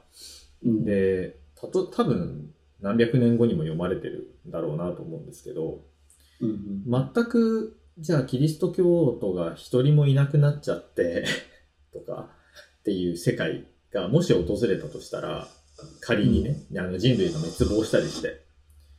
でも人類の言語がわかるぐらいの知的生命体が聖書を読んだら、うん。きっとなんだろう。完全に同意しなくても理解はできるんだろうなと思ってて。うん。でもしそこに共感してシンパシーを得たら、ある種その、キリストの子っていうか、みたいな、うん。あの、ものの一つになるっていうか、思想が継がれていくみたいな。それって、うんまあ聖書は言語だけど、でもあれってすごい抽象的なメッセージでもあるじゃないですか。そうですね。だから絵画とかもきっとそうで、江戸時代の絵を見て、すごいたくさんのことを読めるだろうし、うん。彼らが考えてた価値観だったり、世界の見方、うん。みたいなのがそのままインストールできるっていうのが面白いなって、僕が絵がすごい好きな理由って、それがなんかうん。共有できるインストールがあるんだけど、うん。うん。プラス自分っていうすごい特殊な点でそれを眺めてインストールするから、うん。多分誰にも理解できないような感動が自分の中に流れ込んでくる感じ。が同時に起こるのがすごくうん。いいなって思うんですよね。うん。うん。その、なんか、時代が進んで、もしくは知的生命体が訪れて、ものから、サイコメトラーじゃないけど、何か読み取れるものがあるとしたら、でできたとしたら、はい。はいはい。言語を通さずに、すごい話ですね。作品だったり、別に使ってたマグカップでもいいんだけど、うん。うん。立ちあら現れてくる、その、何かしらの情報っていうか、うん。感覚みたいなものが、うん。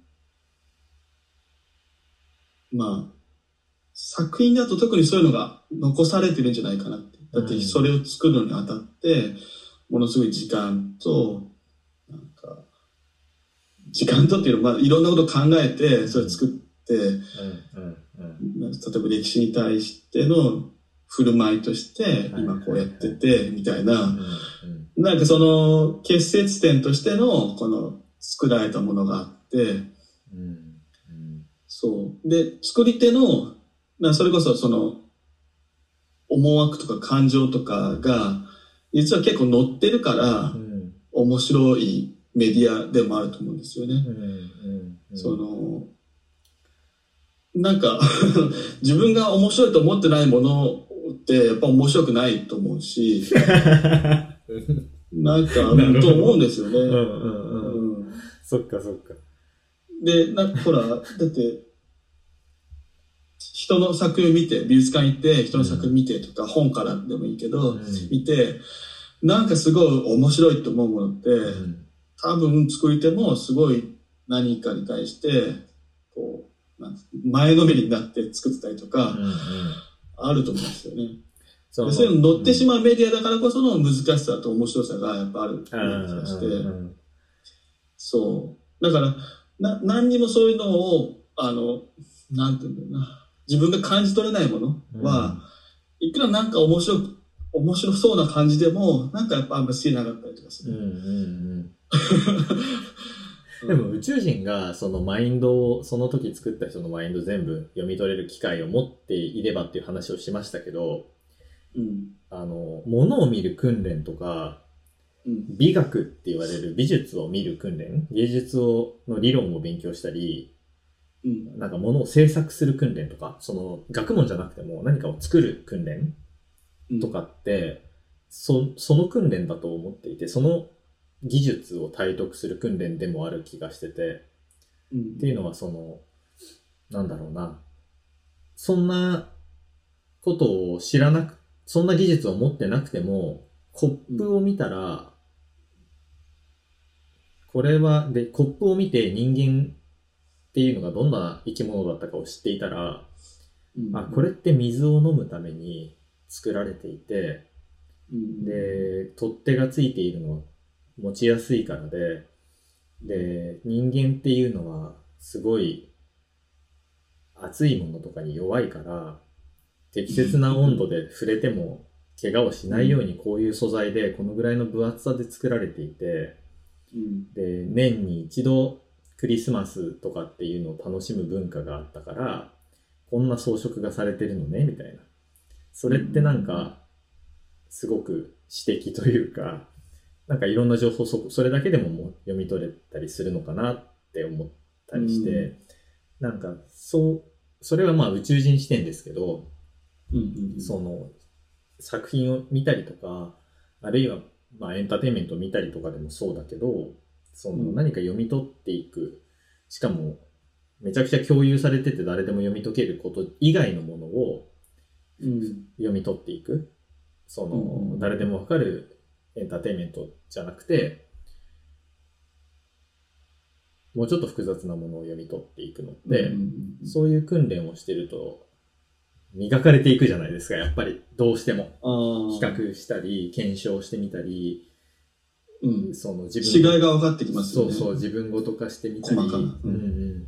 そうなんかね、うんそういうのがあるから、なんだろう、宇宙人じゃなくてもきっと、そんなに賢い宇宙人じゃなくてもきっと、読み取ってくれるし、それがなん、なんて言うんだろう。そうい、逆にそんな素晴らしい技術があるとしたらもう僕たちは持っているんだろうな、とういん。うような感じがそう、あの、夢物語じゃなくて、実はもうすでに持っている気が。そうですね。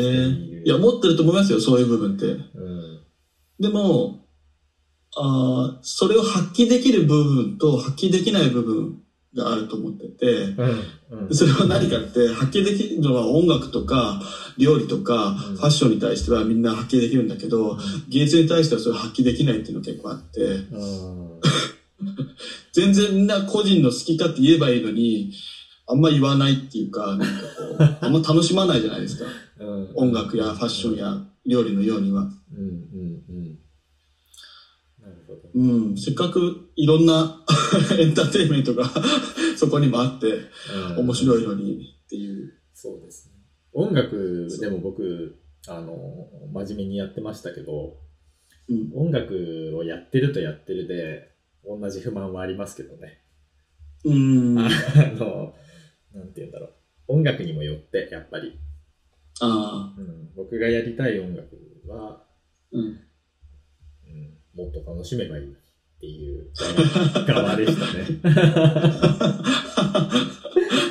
でもそれで投げっぱなしにはしたくなくて、どうやって、ええじゃあそこをコミュニケーションしていくのかとかっていうのは割と興味は。うん。あの、そのマス、マスにっていうか、誰もに届くっていうのが別に目標では全然なくて、ただ少しでも読み取り可能、かつ100年後にも届くかみたいなところの、こう、うんうんうんうんバランスみたいなのは、ずっと課題として今でも持ってますね。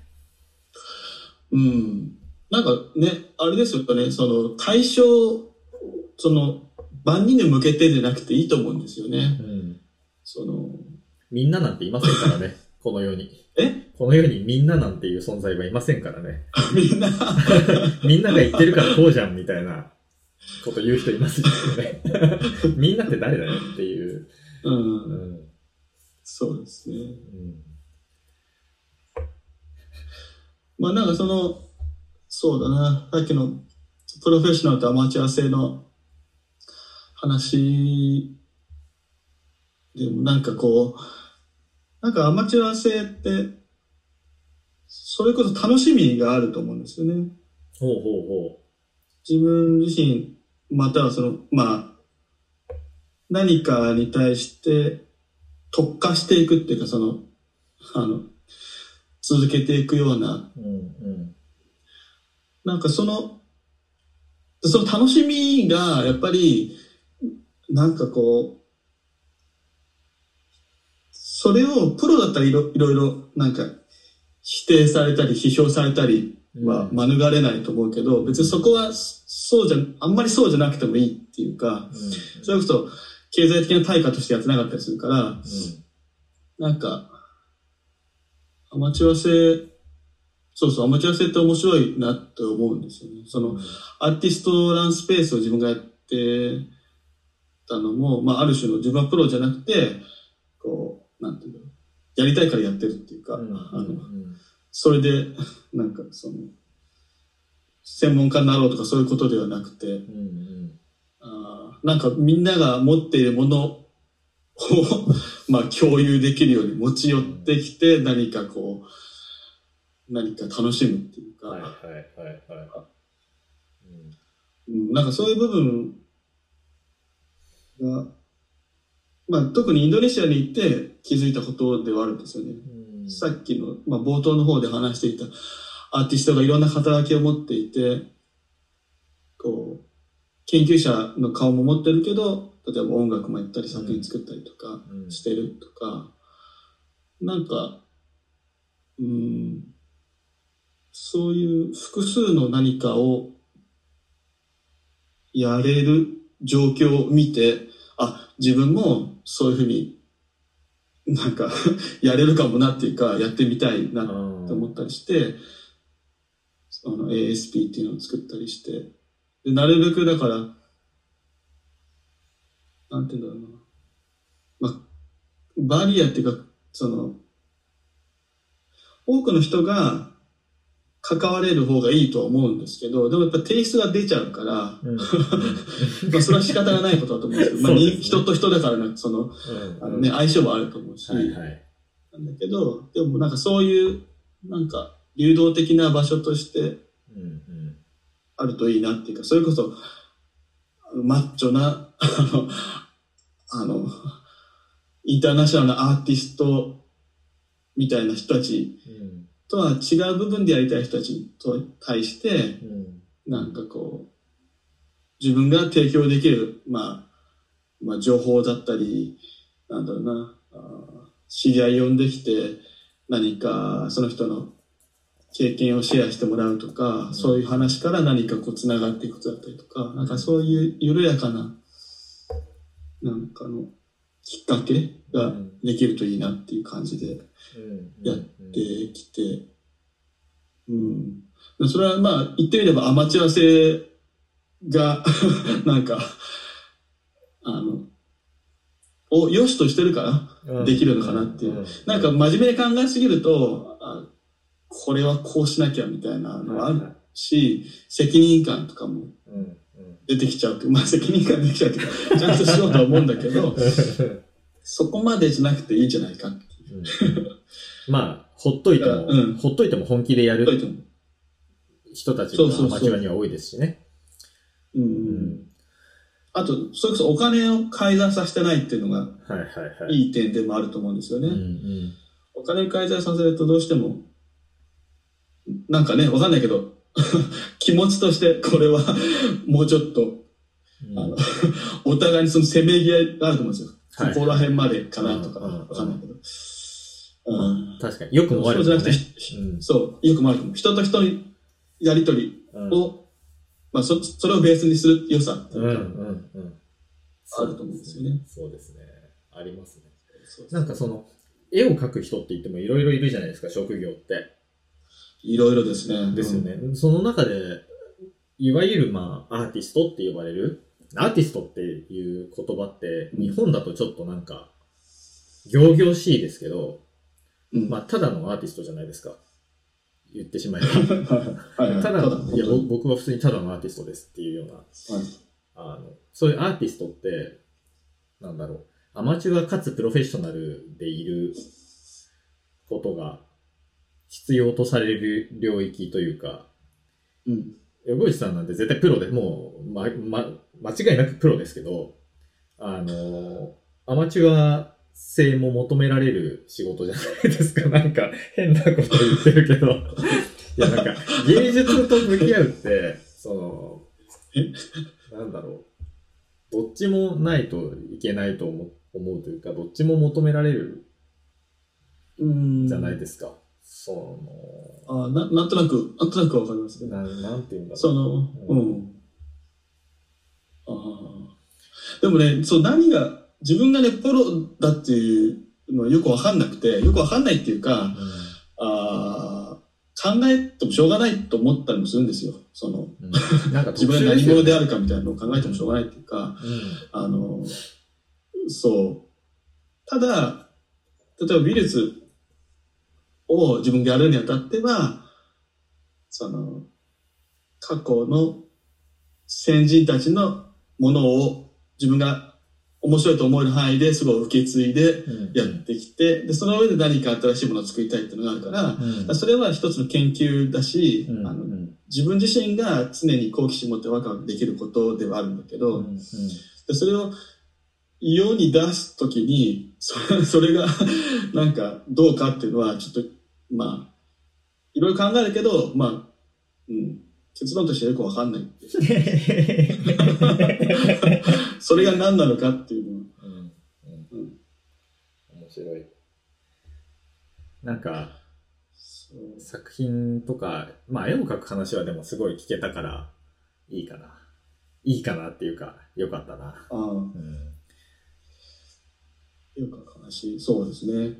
うん。今、うん、なんでもないです。そうだ。そうだな。話し出すと、すごいまた、どうにでもなりそうな話ってたくさんあるんですけど、うんうん。いや、例えば、どういうふうに絵を見てますか？僕ですか？そう。なんか、僕ですか？いや、見方って言うとちょっとおかしだけど、なんか、はい。何、何がおも面白がれるポイントだったりしますか？なんかね、すごいパクっちゃうと、横内さんが言ってたことは、はい。ほとんど僕も共有してると思っていて、うんうんうんあの、絵についてやっぱり描いたり考えたりするので、うん。あの、まあ、特にね、仕事にしてた時もあったから、リサーチャーで、まあなんか、論じるみたいな。で、なんだろう。やっぱり、見て、あんまりコンテクストとかを外してみたいなって思うことがすごくあって、うん。あの、なんだろうな、こういうぶ、なんかなんだこういう歴史があって、こういう状況下で、作家がこういうことを考えてて、作家の出身がどんな経歴でとかっていうのを全く無視して、絵を見て、そこから読み取れることだけを、なるべうくん。最初に読み取りたいっていう気持ちはすごく強くて、コンテキストゼロでどんなものが見れるか、そこから取り出せるかっていうのはすごく大事にはしていて、で、そこ、そこから、うんうんうなって、なんだろう、えー、それこそ現象的な事実とか、あの、うん。工学的な事実とか、うん。っていうのを、あと最近の科学で言われてることとかも考えながら、なるべくの前提知識で、あの、読み解こうとするというか、その作家の言ってることとか、そのうん。絵画のこれまでの歴史とか、その彼が学んできた大学の同期はどんな人がいるとか、そういうのは全く関係なく読み取ろうとすると。うん。で読み取ろうとして、で、その後で、あの、作家の言うことなんて信じちゃダメですよっていう。作家が言うとあれだけど、いかようにだって言えるうし、ん。なんか、なんだろう、嘘、嘘じゃないけど、まあでもポーズはね、戦略的にポーズを取るっていうのはありますもんね。そうそうそう。うん。うん。だから、作家がこう言ったからこうだっていうのはちょっと違うんじゃないかな。そうですよね。で、そそれは映画とかでもそうだけど、うんなんかそのセリフをそのまま信じるな、みたいな感じですよね。で、そう でも何をやろうとしてるかを見た方がいいみたいな。うんうん。で、そっから、でも、そ、それで十分考えて、自分の中で噛み砕いて、そっからでもちゃんとコンテキストとか、うん歴史的な背景とか、その、例えば、うんその前の世代にはこういう人たちがいて、ここから絶対に影響を受けていて、とかっていう、あの、うんうんところをまたリサーチしていく。っていうような流れで、えっ、と、真面目にな時は見ます。けど、でも、その、一個の作品に向き合うって僕あんまりしなくて、あの、展覧会とか行くと、結構ざっと見るのを繰り返すことが多いですね。うん。あの、一、まあ、古典だったら一つの作品を、うん。の作家の作品、ひと一人の作家の作品が並んでるわけじゃないですか。うん。それをざーって見て、なんか、すごい思わずハッとして立ち止まっちゃうこととかもあるんですけど、ずっと見ちゃうみたいな。でも、うん。なるべくその流れでざーって見て、うん。その一連の流れとして思考を読み取ろうとするっていうか、何が書かれているのか、その中にどんなことが、どんな思考が込められているのかみたいなのを、うん。えっ、と、ざーって見ながら見ようとする。うん。方が、あの自分としてなんか読み取れることが多いような気がしていた。うん。うん。うん。一個だけに向き合うよりも。うん。で、そこから一個一個、すごい気に入ったりししたら、もうじっくり見ていくけど、その、うんなんだろうな。キーワードみたいなのがどんどん出てくるのは、とりあえず書き留めたりしてああ、うんうんいくんですよね。僕、忘れっぽいから、書いてないと忘れちゃって、うんでキーワードだけやって、それが星座み、なんか星みたいな感じで、こう、バラバラとノート上にあって、うんうんそれがどんな星座になっていくのかっていう、つないで、線でつないで、うんこう、つながってくるかっていうのは、ちょっと作品から離れてからの方が出てきやすいのかな。なんかすごいでも、うん。なんか何回も行く展示とかもあったりして、行け、行ける距離以内だったらですけどね。うん。だからあの、えっ、と、イギリスに旅行行った時とか、あの、うん。個展やってたところがあって、すごい旅行の大半をそこに通うことで、次、うん。あの、つぎ込んでしまったりしたこともあったんですけど、そんな見方ですかね。ああ、なるほど。うんうんうんうんでも確かにキーワードっていうかなんか、概念？こうかもみたいな気づきがあると、うん。断然なんか広がり方が違いますよね。うん。そうん。う。うん。もちろんだから他の人が何を言ってるかとかっていうのも、後々はずっと見るし、それで大変勉強になることってめちゃくちゃ多いですけど、うんあの、まあ不勉強なのも手伝って、そういう前提知識なしで見るっていうのを大事にできるなっていうか、大事にしたいなって思ってうん。ます。えっと、うんいや、うん。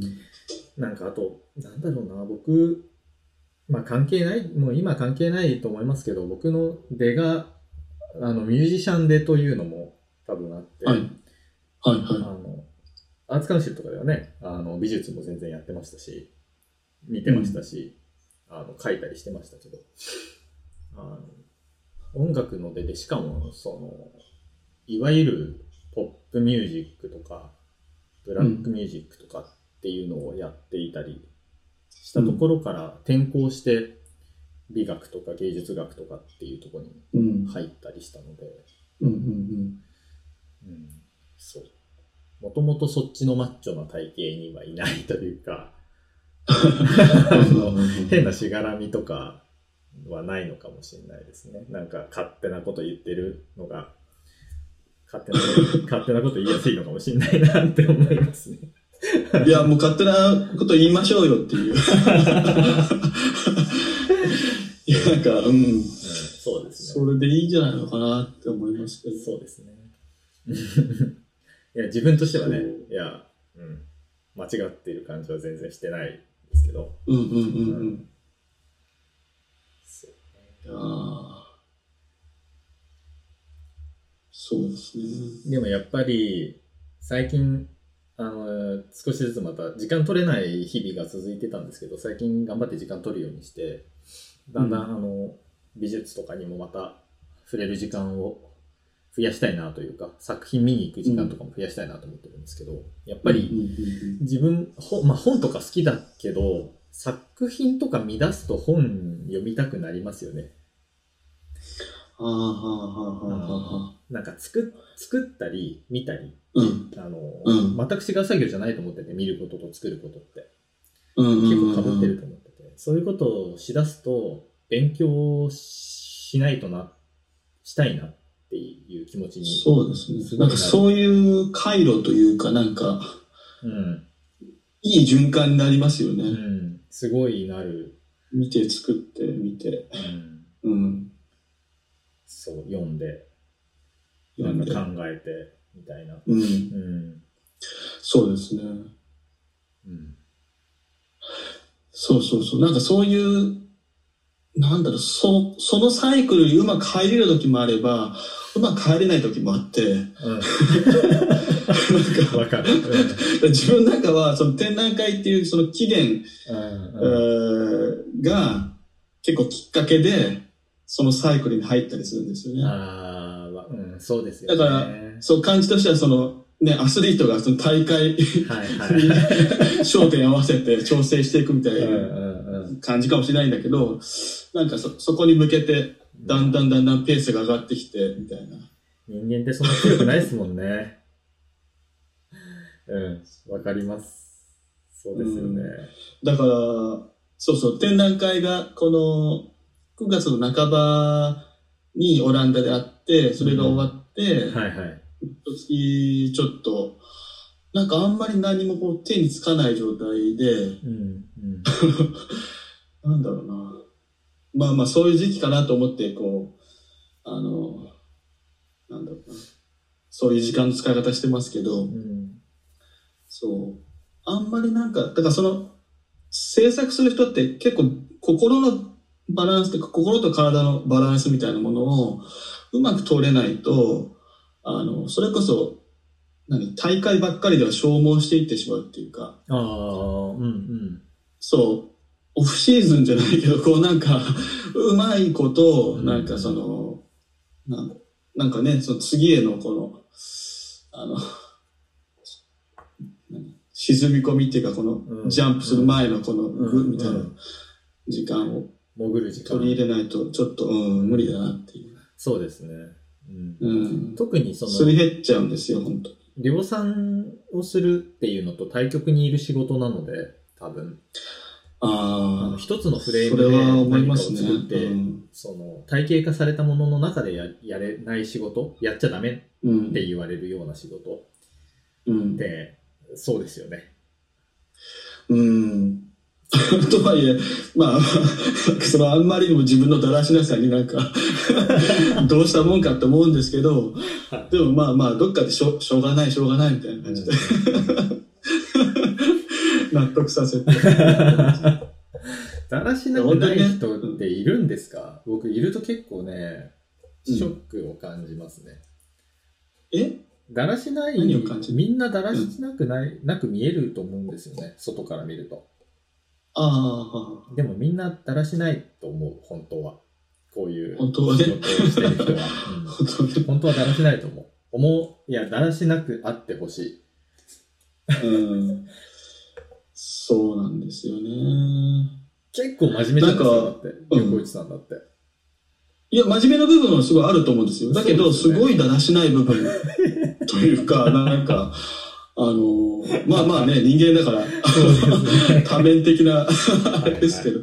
あ、なんかインドネシアに行って、インドネシアの人って、なんかすごい几帳面なんですよ。几帳面っていうかね、なんか、アーティストなんか特に、うん。夜遅くまでなんか、なんていうの集まって話したりしていて、なんか遊んでる雰囲気がするんだけど、でもね、たくさん仕事してるんですよ。いつうんこれだけのことをやってるんだろうっていう、驚くぐらい結構ちゃんとやったりしてて、で自分なんかインドネシアって暑いし、なんか、その、なんていうの、ちょっとだらっとしちゃうんですよ。はいはいはい。そのだから涼しい時間帯にならないとなん、なんとなくこう集中できなかったりするんだけど、うんなんか彼らはすごくうまく時間を使ってやってるなって印象です。だからメリハリがすごい上手なのかなみたいな思います。うん。なんかすごい、すごいこれもありきたりなことを言うんですけど、はい。コミュニケーションをみんなで集まって取って、うんあああでもない、こうでもないって話す仲間内、身内、身内場みたいなのが存在しているからこそのうんメリハリな気も僕はしているんですよね。うんなんかそういう集まり、その、同じことをやってないかもしれない、その画家だったり音楽家だったりするかもしれないけど、あるいは研究者だったりするかもしれないけど、その人たちの中で、ああでもない、こうでもないっていう話をうん。して、帰ってやらなきゃってなることって僕多くて、うん。ななんだろう、メールとかでやり取りとかももちろんして、自分の仕事をしてとかっていうと、うん。時間の使い方がメリハリつかないことの方が僕は多いんですよね。うん。う。うんん。だから直接のコミュニケーションが大事とか言いたくないけど、でも、うんそういうメリットって直接の力ってまだまだある気がするなというか、自分も大切にしたいなと思ったりしますね。うん。うん。なんか、いや、やっぱり人は人から熱量をもらうみたいな部分はあありますよね。うんうん。なんか摩擦みたいな感じあるなと思ってて、熱量をもらうっていうよりも、こう、うん。そこに起こってる。そう、お互い擦れるから、うん。その話の摩擦、だから、全く同感ですっていう人たちでつるんでると、慣れ合いというか摩擦が起きにくくて、うん。こうだよね、いやでもこう、こうじゃないみたいな、こうん。う、すごい同じ方向向いてても、こう、うんスッていけるうん。うんような、あの、コミュニケーションあると結構熱って起きやすいですよね。うん。うん。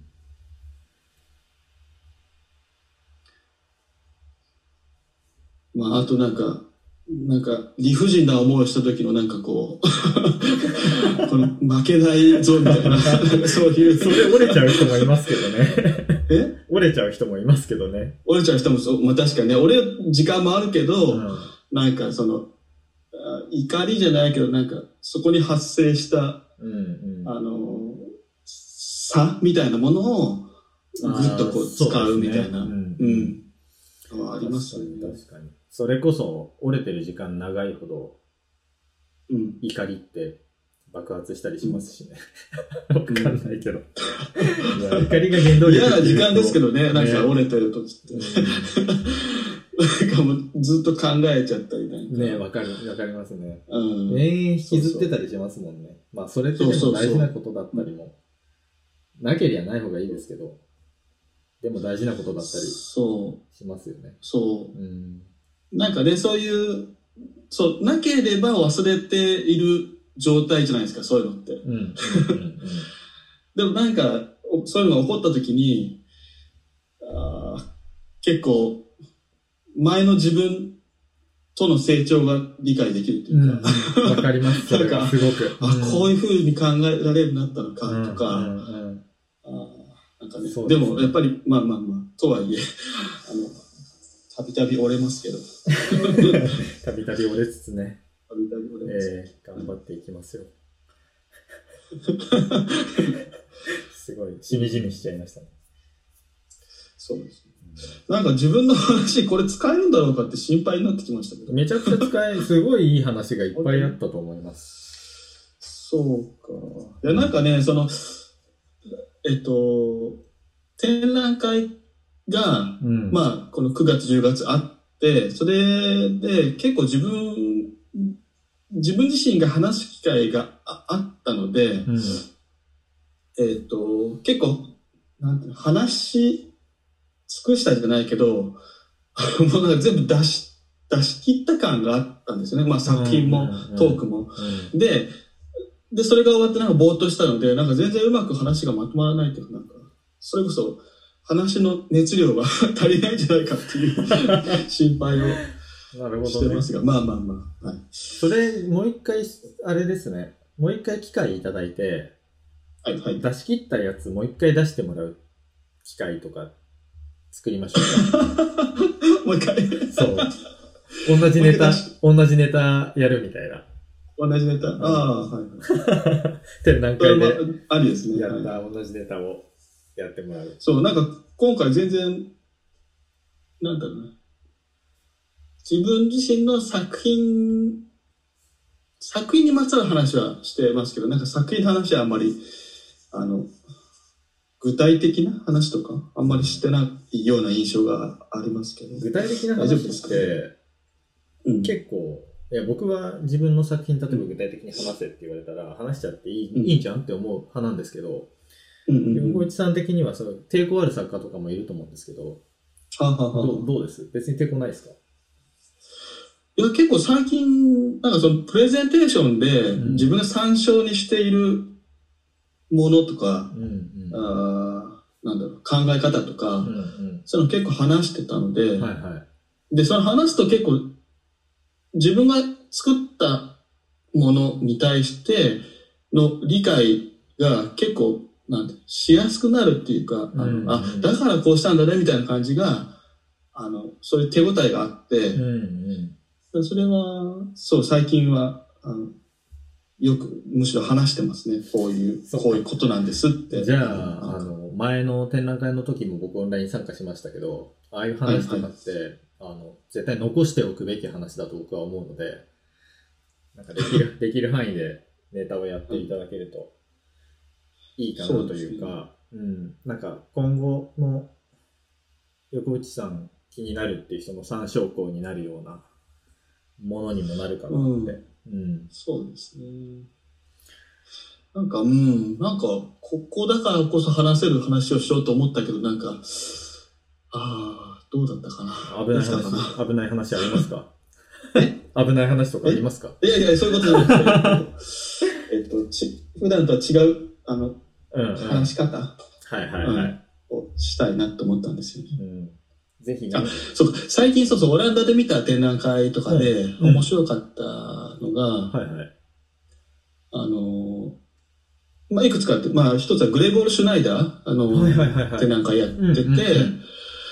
あの、結構空間を再構築するっていうか、あの、例えば、展示室内にまた部屋を作ってとか、うんなんかそういうことをやってきた作家だと思うんですけど、うん。うんなんかその回顧展みたいな形で、なんていうの、まあこれまでの写真とかが結構もうたくさん写真があったりして、うんで、そのフロアを抜けていって、下に降りていくと映像作品があったりとかして、うんで、最後は、えっ、とね、ダークルームって言ったかな？なんかコンテナの中に、まあ黒人の人が裸で立っているっていう、うんあの、部屋の作品があるんですけど、はいはい。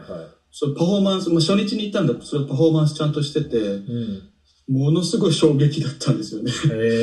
圧迫感っていうのか、なんかこの、結局、彼がやってきた作品とかもなんか、別に何を期待して見てるんだみたいな感じの。問いかけがあると思うんですよね。例えば、うん展示としてこう空間内でもう一回空間を作って、はい。作品を探すような、なんか、これ作品、いや、これ元々の構造みたいな。はいはいはいはい。そうですね。鑑賞者が、まあ、そういう中で、まあ、いろんなものを見てきて、で、最後、その、パフォーマンスの、そういうのがあって、同じコンテクストで、これ何を見ようとしてるんだ、みたいな。なんか、うんビルス何を期待してるんだ、みたいな。なんかそういう、あの、感じもあって、すごい面白かったんですよね。グレゴール・シュナイダーって僕なんか、どこで見たんだっけな直接見たんですよね、僕も。彼の作品って。うん。東京で見た気がする。何だったんだっけなうーん、ちょっと、ちょっと、あの、待ってください。